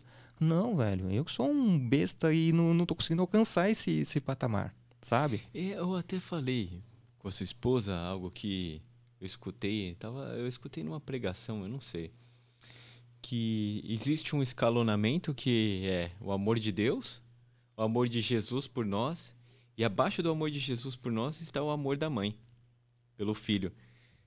E existe um sei lá, existe uma linha de que esse amor é inalcançável. A gente pode chegar perto, Uhum. ali. Isso, isso é visível, assim. O Pipico, eu sei que o Pipico gosta de mim, mas o Pipico, ele é maluco pela baixinha, pela minha mulher. O Pipico, ele ama com gosto a minha esposa. Mas, se eu chegar perto desse terceiro lugar, Sim, que sim, mágico. sim. Pô, chegar perto desse lugar aqui que eu falei, é mágico, maravilhoso. Pô, e dá pra chegar, né? Né? Com, com... E, e até, sabe, Nutinho, uma coisa que é super interessante de falar aqui, que independe do sexo. Sim. Hoje em dia nós temos casais, eu já vi casais com a configuração de dois homens, pai e pai. E é lindo, meu, a maneira como, como eu vi eles criando, assim, você vê, puta, independe do sexo, é o amor. Já vi com duas mães também, já vi com dois pais, e é lindo. Você vê que, puxa, que legal que a gente tá podendo ver isso. Que a gente tá aprendendo com isso, né? Pô, é o amor, a base da. A base familiar, é o amor. É o que eu penso, né? Que maravilha. É, é, é bem isso, né? Ah, a gente no carro falando sobre isso, né? Deus é amor. Né? Deus é então, independente ah, de quão nuclear é essa família. Né? E quando a gente fala da paternidade, lógico, é porque eu estou vivendo a paternidade. E, e a maternidade é algo divino. Eu nunca vou chegar próximo. E realmente, quando chegar próximo desse amor, eu puxa, tô, tô feito. Nossa. E, e os meus filhos têm uma relação visceral com a minha esposa. Né? E com muitas aspas, né? O bom é que eu conquistei o amor dos meus filhos, né? E, e Gisele não, simplesmente nasceu dela e já, já é nato. Já nasceu junto, já, já é intrínseco. Eu não. Se eu, eu, se eu simplesmente não fizesse o mínimo, minha relação com meus filhos é assim, ó, meu pai, tchau, Aham. né? Ele ganhou a vida dentro dela. É uma Sim. competição que não dá, né? Não, não tem como. tem Eles como. estão aqui hoje por conta que, Uhum. o, que o portal para chegar nessa, nesse mundo terreno foi através dela. É a primeira É. casa deles. Entendeu? Então é realmente, não, não- em nenhum momento. E quando eu falo de paternidade, muita- já recebi alguns uns hates que falam assim: ah, mas a mãe. Não estou falando da mãe, estou falando da, da, da presença do pai. Aham. O quão importante é para a criança e também para a mãe. Independente se esse pai está junto com a mãe ou não Uhum. né? A, a- relação de confiança, a relação de, de respeito é, em prol daquele serzinho é fantástico, né? E mais do que nunca, quando eu falo a questão da paternidade, é, pode ser um pai trans, né? Uhum. Não precisa ser um homem, né? Exatamente. Então é, foi o que você falou. E, e- e foi lindo. E eu sempre falei, eu sempre falei que eu tenho total condições de fazer tudo o que minha esposa faz Uhum. menos amamentar, ge- gerar e, e parir. Até que eu conheci um pai trans. Que legal! Quero saber essa história. Aí, cara, como eu sou besta, velho. Né? O cara. E, e- e- lógico, buga a cabeça, porque a gente não tá acostumado com isso. Né? A gente tem que meio que escrever um, um, um organograma para poder entender o fluxo, como que é aquela, aquela família. É, esse pai, esse pai trans, é casado com uma mãe trans, e eles tiveram uma filha, né? E, e assim, agora é a hora de, do pai amamentar e a mãe colocar para rotar. Aí esse cara, pô, peraí. que legal. É que automaticamente já vem a heteronormatividade, já vem o padrão uhum. estabelecido desde sempre, sabe? É, a questão da desconstrução, né, que a gente propõe é justamente isso, a gente entender todos esses é, essa, essas partes que fazem parte da sociedade que são invisibilizadas desde, desde sempre, sabe? Então, quando eu conheci, eu falei, puta. Que legal. Um pai pode fazer tudo. Tudo. Pode fazer tudo. É o que você falou. E sem tirar o merecimento, sem tirar o protagonismo da mãe. E, e eu vou te falar, ele vai viver algo tão mágico. A criança provavelmente não vai lembrar com exatidão de tudo que estava acontecendo nesse período, né? Ela vai. O, esse, o nosso amor que a gente emprega para os bebês é a criação dos sentimentos, né? Eu estava estudando sobre isso. Ele não vai lembrar de alguns momentos assim que eu tô com ele com meses e tal, mas a gente ajuda no desenvolver do amor, uhum. do carinho, da compreensão, de ficar ali mais afetivo.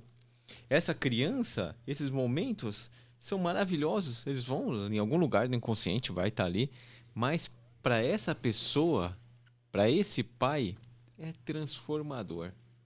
Esse cara vai, sei lá, meu, ele vai sair dessa vida aqui com uma bagagem tão bonita. Sim Puxa, olha o que eu vivi. E, e, uma coisa bacana, né? Às vezes eu sento com, com o Arthur, não, com, com, com, os quatro, né? E fico explicando alguma coisa e eu vejo no olhinho, no olhinho deles o quanto eles estão envolvidos ali naquela conversa e eu penso assim, vai chegar um momento da vida deles que eles vão lembrar que a gente estava conversando sobre aquele assunto. Mas eles vão lembrar que em algum momento do passado estava com, o pai e vão lembrar do sentimento que eles teve. Uhum. O sentimento né? fica. Então isso que é mais importante, né? A presença, né? que você representa para ele, uhum. sabe? Eu querer voltar para casa, ah, eu quero voltar para casa para brincar com aquela pessoa que tá ali. Eu quero quando tiver uma dificuldade, ele que vai estar tá lá segurando minha mão.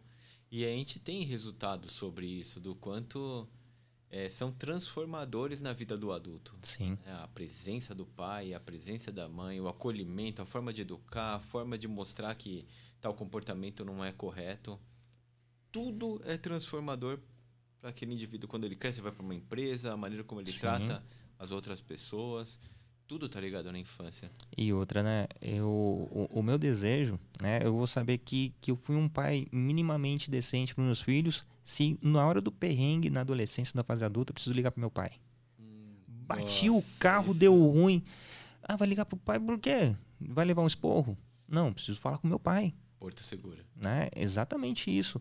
Ah, o, o, o, a construção que eu estou fazendo com a Helena, né? Uh, na fase da adolescência, né? Tá aqui hoje. O quanto, como eu trato ela, como eu trato a, a, a mãe dela, quanto trato as mulheres que fazem parte do, do, da sociedade, que ela tá vendo, né? Então, minimamente, ela vai querer encontrar alguém que justamente tem esse esse cuidado com as mulheres, sabe? Não, não quero que encontre alguém igual a mim, né? Mas que tem esse, esse intuito de, pô, tá na cara que, que vai dar ruim eu me envolver com esse cara, sabe? E outra, é, tem um episódio do Eu, a Patrulha e as Crianças. Ah, eu adoro. Em que a, uma amiga da. da cara, deu branco. Da, da, Kate, da Kate é pequena, a, a Claire. A Claire, a esposa um, dele, do Michael Caio. Não, a, a Claire é a filha mais velha. Ah, a Claire, a Claire, a menina. Aí a, uma amiga da Claire, ela, ela engravida. Aí assim, já sei o que a gente vai, pode fazer. O quê? Ligar pro meu pai. Você tá louco? Vai falar com seu pai o quê? Não, meu pai, ele vai falar uma coisa que. uma sabedoria, né? E quando fala assim, ah, é, a amiga tá grávida. Vocês estão loucos que ela tá passando? Mas fala, passaram no telefone aí. Aí começou a conversar com ela, sabe? Então é justamente isso. Por, por mais que venha um esporro, por mais que venha uma bronca, mas vai ter o olhar acolhedor assim, poxa vida. É isso. Eu tenho um sonho, eu falo que eu tenho um sonho é, é bem audacioso. Eu quero eu quero servir de referência. Quero servir de símbolo assim, eu quero que meu filho pense em mim, que ele olhe para mim e fale: "Puxa, eu quero ser que nem ele, meu. É um sonho super audacioso. É um sonho que me põe numa situação de cuidado com cada decisão que eu vou tomar na vida. Porque se eu quero ser um símbolo para ele, eu tenho que fazer a coisa certa. Sim. Tem coisas, tem momentos na sua vida que você, pô, o certo é fazer isso, mas eu tô com vontade de fazer isso. Você sabe que não pode fazer isso, mas pô, eu quero fazer isso, quero chutar o balde, quero ir para lá, então você fala: "Não, meu. Eu quero ser esse tipo de cara, eu quero ser esse exemplo para ele". É o meu sonho. Se você perguntar meu sonho hoje, pô, quero ser uma referência, meu, para, sei lá, para meu filho ou para alguém que que seja próximo. Pô, eu quero fazer o que ele fez, esse cara aí, meu. Audacioso pra caramba, né? Não, e tá, sabe, tá né, certo, tá consiga. certo. E, bom, a gente já tá começando a encaminhar pro final do episódio, Uhum. mas eu queria que você falasse dessa caneca aqui que você me presenteou. Meu, isso é uma campanha Passos que Salvam. Eu conheci é, esse processo, esse projeto todo, que é o Hospital de Barretos banca, né? Através de uma, uma enfermeira maravilhosa chamada Letícia Bernardes. Eu conheci ela na época que eu ainda era estudante. E o primo dela, que, que faleceu já, ele ajudou a inaugurar esse projeto, que é levar informação para todos os papais e mamães sobre os primeiros sintomas e os primeiros sinais do câncer infantil, os diversos cânceres infantis, né? Porque a gente tem ali a presença da leucemia como um carro-chefe que aparece bastante como causa de câncer infantil, mas tem outros também. E aí são feitas várias palestras, são feitas caminhadas e por isso recebe esse título, Passos que Salvam. A gente reúne pessoas do Brasil. A caminhada ela acontece em vários pontos do Brasil em uma determinada data, né? A última não tenho certeza, mas acho que foi foi em novembro, foi algum dia de novembro. E aí essas pessoas saem caminhando e aí sai divulgando os primeiros sinais e sintomas, por exemplo, como febre persistente, como a criança descorada, a criança que tem um vômito ali sem uma causa aparente e contínuo, tá sempre reclamando de dor, dor nas pernas é muito comum, né? E infelizmente a gente acaba confundindo, porque criança acaba ficando do dói quase sempre, né, meu? Quando eh, contato com outras crianças, muitos vírus, creche. E aí, às vezes, é, pô, acontece de deixar. de passa desapercebido e quando você vai realmente no médico, puxa, já tá num ponto tardio. E a caminhada Passos que Salvam tem essa intenção de fazer um alerta. ah. E essa canequinha, ele, essa, essa querida Letícia Bernardes, ela desenvolveu para ajudar o hospital. Então, essa canequinha é sua, é, mas a gente dá caminhada, também faço pa- parte do projeto, né? A gente coloca um precinho, acho que são 40 reais, e toda a verba, tudo é destinado ao hospital comprar equipamentos e fazer pesquisas, sempre em prol de uma possível descoberta de, um, de uma cura, de um remedinho, de trazer medicações para o hospital também, poder oferecer. É tudo envolvido com o câncer infantil. É um projeto que eu tenho muito orgulho de fazer parte. E repito, essa, essa moça maravilhosa, Letícia Bernardes, acabou trazendo, me, tra- me, me apresentando. E depois eu deixo também na, na descrição o link, né, para poder conhecer o Ah, projeto, muito conhecer mais sobre o hospital. Ela é uma pessoa muito bacana para você conversar. Boa. E é pessoa- ela tem várias histórias muito bonitas, viu? va- Vamos chegar nesse ponto também. E você falou em relação à dor na perna, né? Eu, Uhum. quando era criança, sentia bastante dor do crescimento. Ah, do crescimento. E, e sim, não, hoje não, não, não tem nenhum diagnóstico. Mas quantas crianças teve esse, com muitas Aham. aspas, diagnóstico de dor do crescimento e mais tarde descobriu que tem alguma coisa, né? Sim, É verdade. É.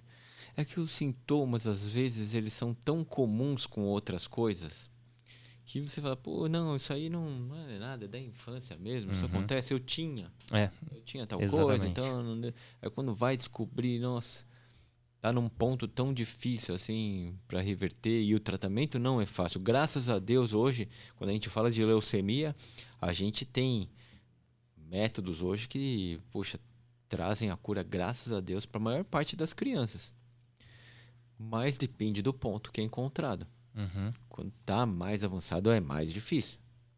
Tem os transplantes, tem o transplante autólogo, tem a, a transplante que é, que é seu mesmo, a gente dá um reset na medula e aí a medula volta já, eliminou a patologia. Mas tem casos que são mais difíceis.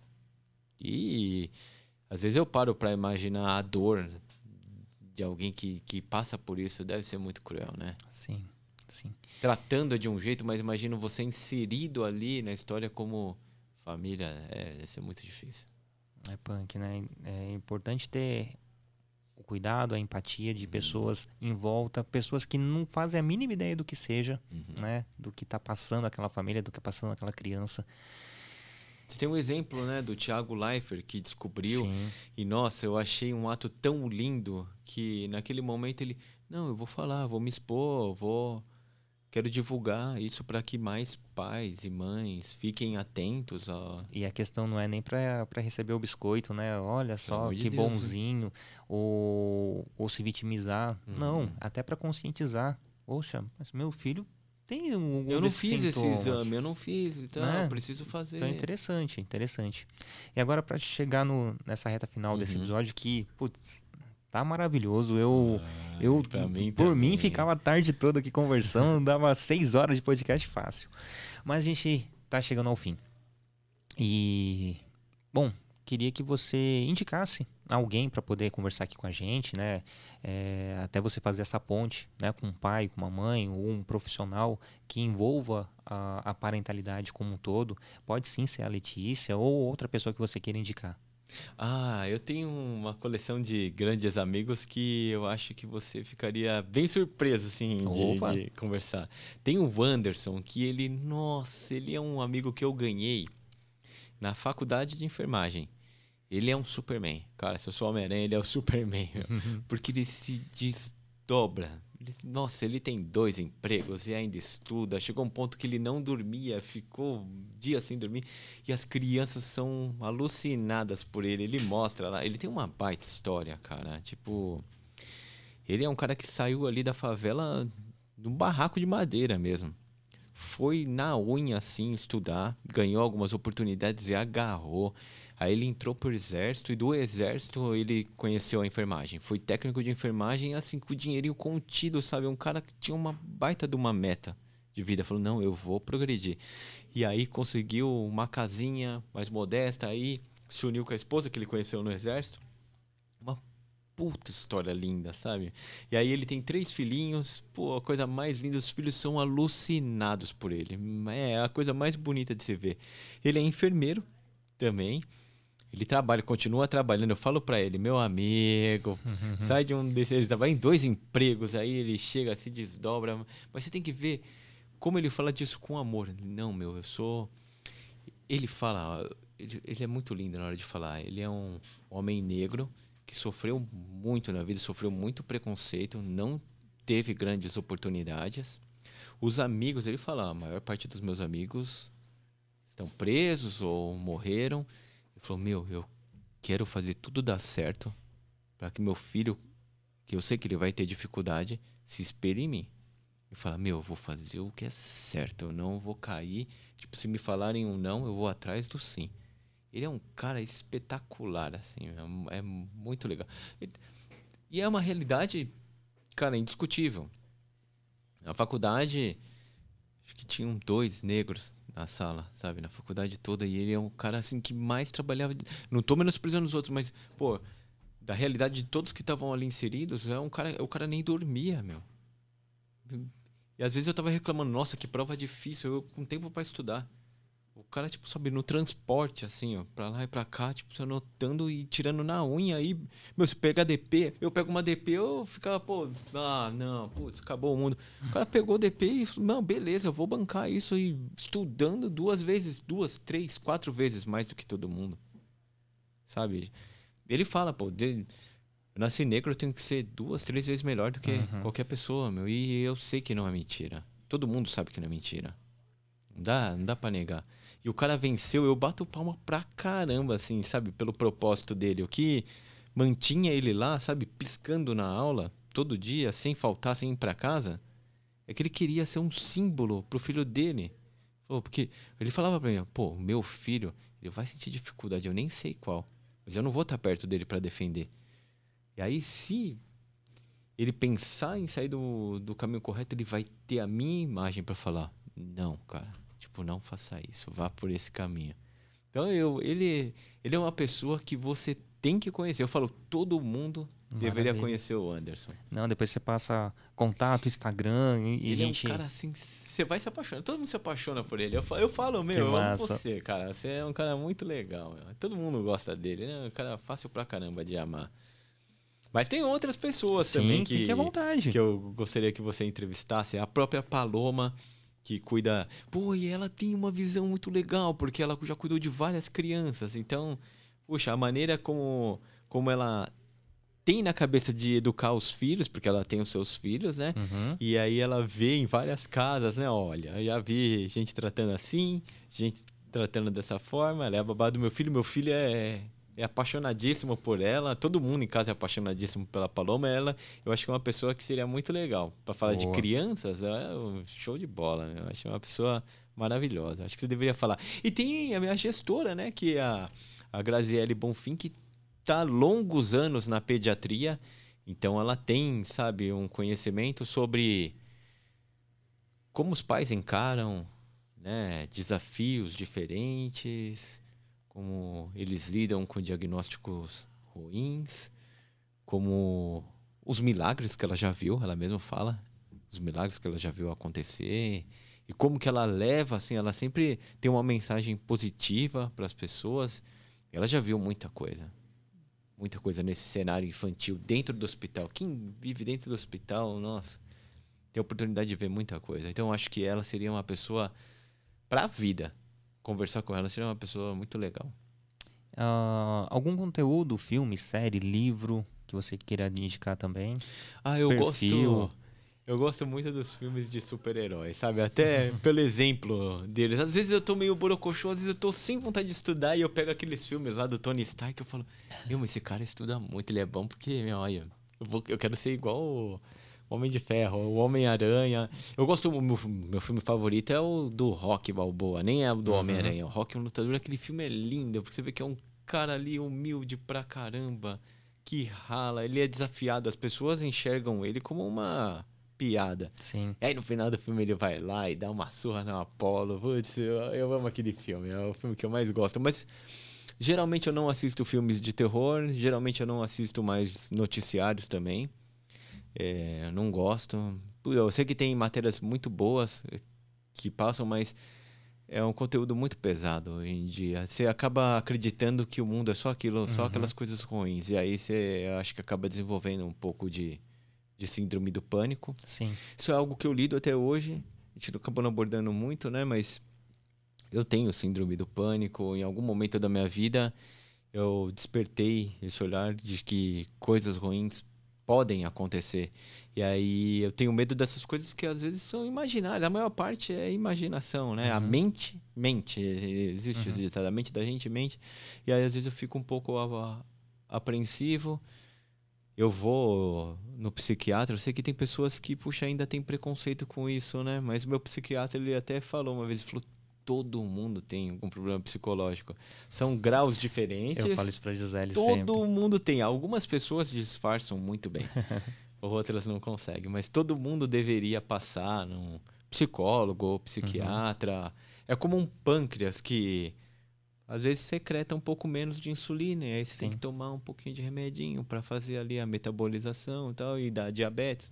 Mas quando com a mente a gente fica, né? Ah, não, vão achar que eu sou louco e tal. E naturalizar. Eu, eu era uma dessas pessoas, uhum. né? Ah, Na minha sim. adolescência, começo da vida adulta, eu pensava dessa forma. Uhum. Mas isso mudou. Né? Ah, Hoje eu vejo o quanto é importante. É muito né? importante. E naturalizar, do mesmo jeito que a gente bate o, dedinho o, na quina do, do, uhum. do sofá. Quebrou o dedinho, vai procurar ortopedista? um ortopedista, às vezes nem quebrou, mas preciso ir porque está inchado. Uhum. E a gente acaba colocando para debaixo do tapete. E sofre sozinho, Exatamente. calado, não quer dividir com ninguém. Aí tem, tem pensamentos que vem na sua cabeça, pô, não, não são pensamentos meus. Uhum. Que pensamento ruim que passou aqui, eu quero expulsar. E às vezes você tirar um pensamento negativo é super difícil. O nosso natural do ser humano que é, é o pensar negativo. Sim. Pensar positivo requer esforço, requer gasto de energia Tanto é que existem inúmeros livros né, de autoajuda para você tentar focar num pensamento bom, tentar elevar essa energia. Contrário, se deixar a mente vazia, você vai pensar algo ruim. E às vezes se torna um pensamento cíclico, Uhum. porque você pensa em determinada coisa, você, pô, você rejeita aquilo porque aquilo te provocou uma emoção ruim, diferente. Só que seu cérebro não sabe se a emoção é boa ou ruim. Ele só sabe, pô, despertou alguma coisa aqui, repete. Aí você tá pensando aquilo de novo. Aí repete, pensa de novo. Você não sai daquele, Uhum. daquele looping. E aí você precisa de ajuda para poder lidar com isso. Às vezes uma conversa já tira aquele nozinho, às vezes você precisa tomar um remedinho porque a taxa daqueles hormônios, serotonina, recaptação, um monte de coisa tá mais baixa. E aí você sofre anos e anos e anos porque você fala, pô, né, eu mesmo, eu quando a última vez que eu senti a síndrome do pânico forte foi quando eu tava no Shopping D, tava com o Pipico. Uhum. E aí você já viu a escada do Shopping D, cara? É bem íngreme, né? Nossa, a íngreme é muito alta. E aí eu tava com o Pipico no colo e aí de repente ele fez um movimento assim, eu carrei ele aqui, falei. Aí eu pensei, cara, falei, meu Deus, meu filho cai daqui, meu. Vida acabou. E aí, meu, você imagina como eu fiquei o resto do dia. Porque aí você pensa isso. Primeiro que eu grudei o Pipico aqui, que ele ficou quase esmagado. Você fica, né, meu, com medo. Só que eu fiquei. Eu fico naquele pensamento, naquele medo, pô, o resto do dia, cara. Pô, isso não é saudável, porque às vezes estraga seu passeio. Uhum. Você sente, você tem, ou às vezes você tá viajando, tô ali com o carro, aí você pensa, "Ô, eu tô falando isso, mas eu sei que tem outras pessoas que pensam também. Aí passa um caminhão, você fala, meu Deus, o caminhão bate no meu carro, meu Deus, meu filho tá aqui. E aí aquilo te trava. Pô, mas você tem que saber, não, não foi nada, cara, passou e tal. Mas às vezes você precisa de ajuda. Sim. No meu caso, eu precisei. E falando do Pipico, eu costumo pedir Hum. no final é, que você deixe uma mensagem para ele. Em algum momento do futuro ele vai estar assistindo esse episódio, ouvindo esse episódio. Então eu queria que deixasse essa cápsula do tempo é, e uma mensagem para ele pro futuro. Nossa, que legal. Olhando para aquela câmera, hein? Meu filho, eu amo muito você. Você, você é o sonho que eu precisava viver. Que carinha legal você é comigo e com a sua mãe. Que você continue sendo essa pessoa maravilhosa, despertando esse amor que você desperta em mim pelas pessoas que passarem na sua vida. Aproveita muito o seu tempo. O tempo é finito, a gente não sabe quando acaba. A gente vai se reencontrar onde estiver no mundo. Pô, eu espero estar vivo enquanto você está assistindo isso, mas se esse for um registro de presente, hoje eu sou o cara mais feliz do mundo e você é o motivo. Ah, eu amo você, meu filhinho, muito. Maravilhoso. E suas considerações finais, como a gente te acha nas Isso redes foi uma coisa sociais. muito legal que eu fiz, sabia? Isso aqui. Ai, que maravilha. Nossa, meu, eu não fui preparado para isso, mas esse- momento já é inesquecível. Assim, in- in- infelizmente, é, acaba tendo um spoiler quem, quem nos acompanha, Uhum. né? Em algum momento de vir participar aqui, já sabe, opa, o Nilton vai preparar. Mas o legal é isso, justamente pegar de supetão assim e, e deixar fluir o que o coração tá mandando. Uhum, muito lindo, que legal. Mas deixa suas considerações finais, como a gente te encontra nas redes sociais também. Ah, eu agradeço muito você, Niltinho, pela oportunidade de poder falar desses assuntos. Quantos assuntos a gente trouxe aqui, né? A gente não falou nem só de paternidade, falou de, vixe, Sim, sim. síndrome do pânico, falamos sobre Homem-Aranha, falamos tantas coisas, né? Eu quero agradecer. Eu quero dizer para todo papai que tá cheio de coragem de ser um super pai, de imitar a esposa, que faça isso. Receba meus parabéns, porque nós precisamos de papais assim, e esse é o meu estímulo. Eu quero agradecer esses novos papais dessa geração aqui que estão despertando esse modelo novo de paternidade. Queria falar para todo mundo que falar eu te amo é muito lindo. As pessoas ainda ficam com timidez na hora de soltar. Eu falo eu te amo para todo mundo, me faz um bem danado. Você ama sua esposa de modo diferente, tudo bem. É, o amor do filho é diferente, mas a gente tem que falar mais eu te amo pros amigos, tal. É, eu me encontro como no Instagram Marcelo underline NJA. Tem lá uma descrição, Homem-Aranha da, da enfermagem. Tem algumas coisas lá sobre meu antigo trabalho no jornalismo. Tem um, um papo que a gente teve, eu deixei lá também. no Legal, passado, legal. numa live, que eu contei a minha história lá também. E é isso. Espero que as pessoas tenham gostado. Quem quiser falar comigo, puxa, vai ser um enorme prazer, que eu sou um cara que gosto muito de fazer amizades. E se alguém precisar do Homem-Aranha para visitar o filhinho, alguma coisa, pode contar comigo, que eu vou fazer de tudo para aparecer, porque eu tive esse sonho quando criança, então eu quero disseminar isso também. É, e, e quem, chegou, quem não conhecia o Marcelo, chegou a ele através desse episódio, deixa o coraçãozinho lá no, no direct dele, ó. Cheguei através do Papo de Pai.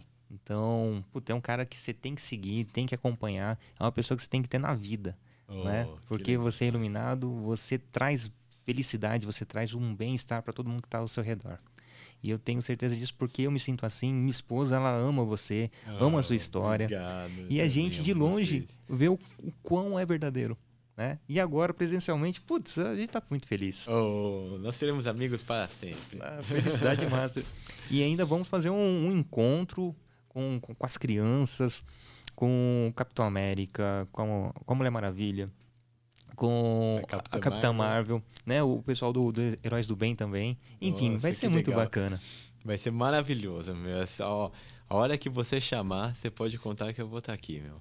Maravilha. É igual o chamado do Batman, dos Thundercats. Pô, apareceu, eu tô indo pra lá, meu. Incrível.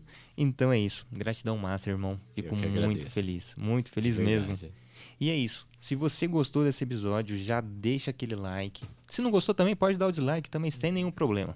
Tá? Pega os últimos três episódios também, pode dar o dislike, que a gente entende. Mas não vem com hate, não. Mas tenho certeza que depois de ouvir o Marcelo, ver o, o, o, o quão importante é o Homem-Aranha na vida das pessoas, tenho certeza que o coraçãozinho de você vai vai ficar um pouquinho mais mole, vai entender o quão é importante a presença paterna. Então, curta, compartilhe. Se você está aqui no, no, no YouTube, assine o canal, né? É muito importante pra gente. Se tá no Spotify, deixa aquele, aquele review de cinco estrelinhas pra gente, compartilha, mostra, manda no grupo lá dos amigos. E, e é isso. Beijão no coração de todos. Tamo junto. No que precisar, é nós. Abraço.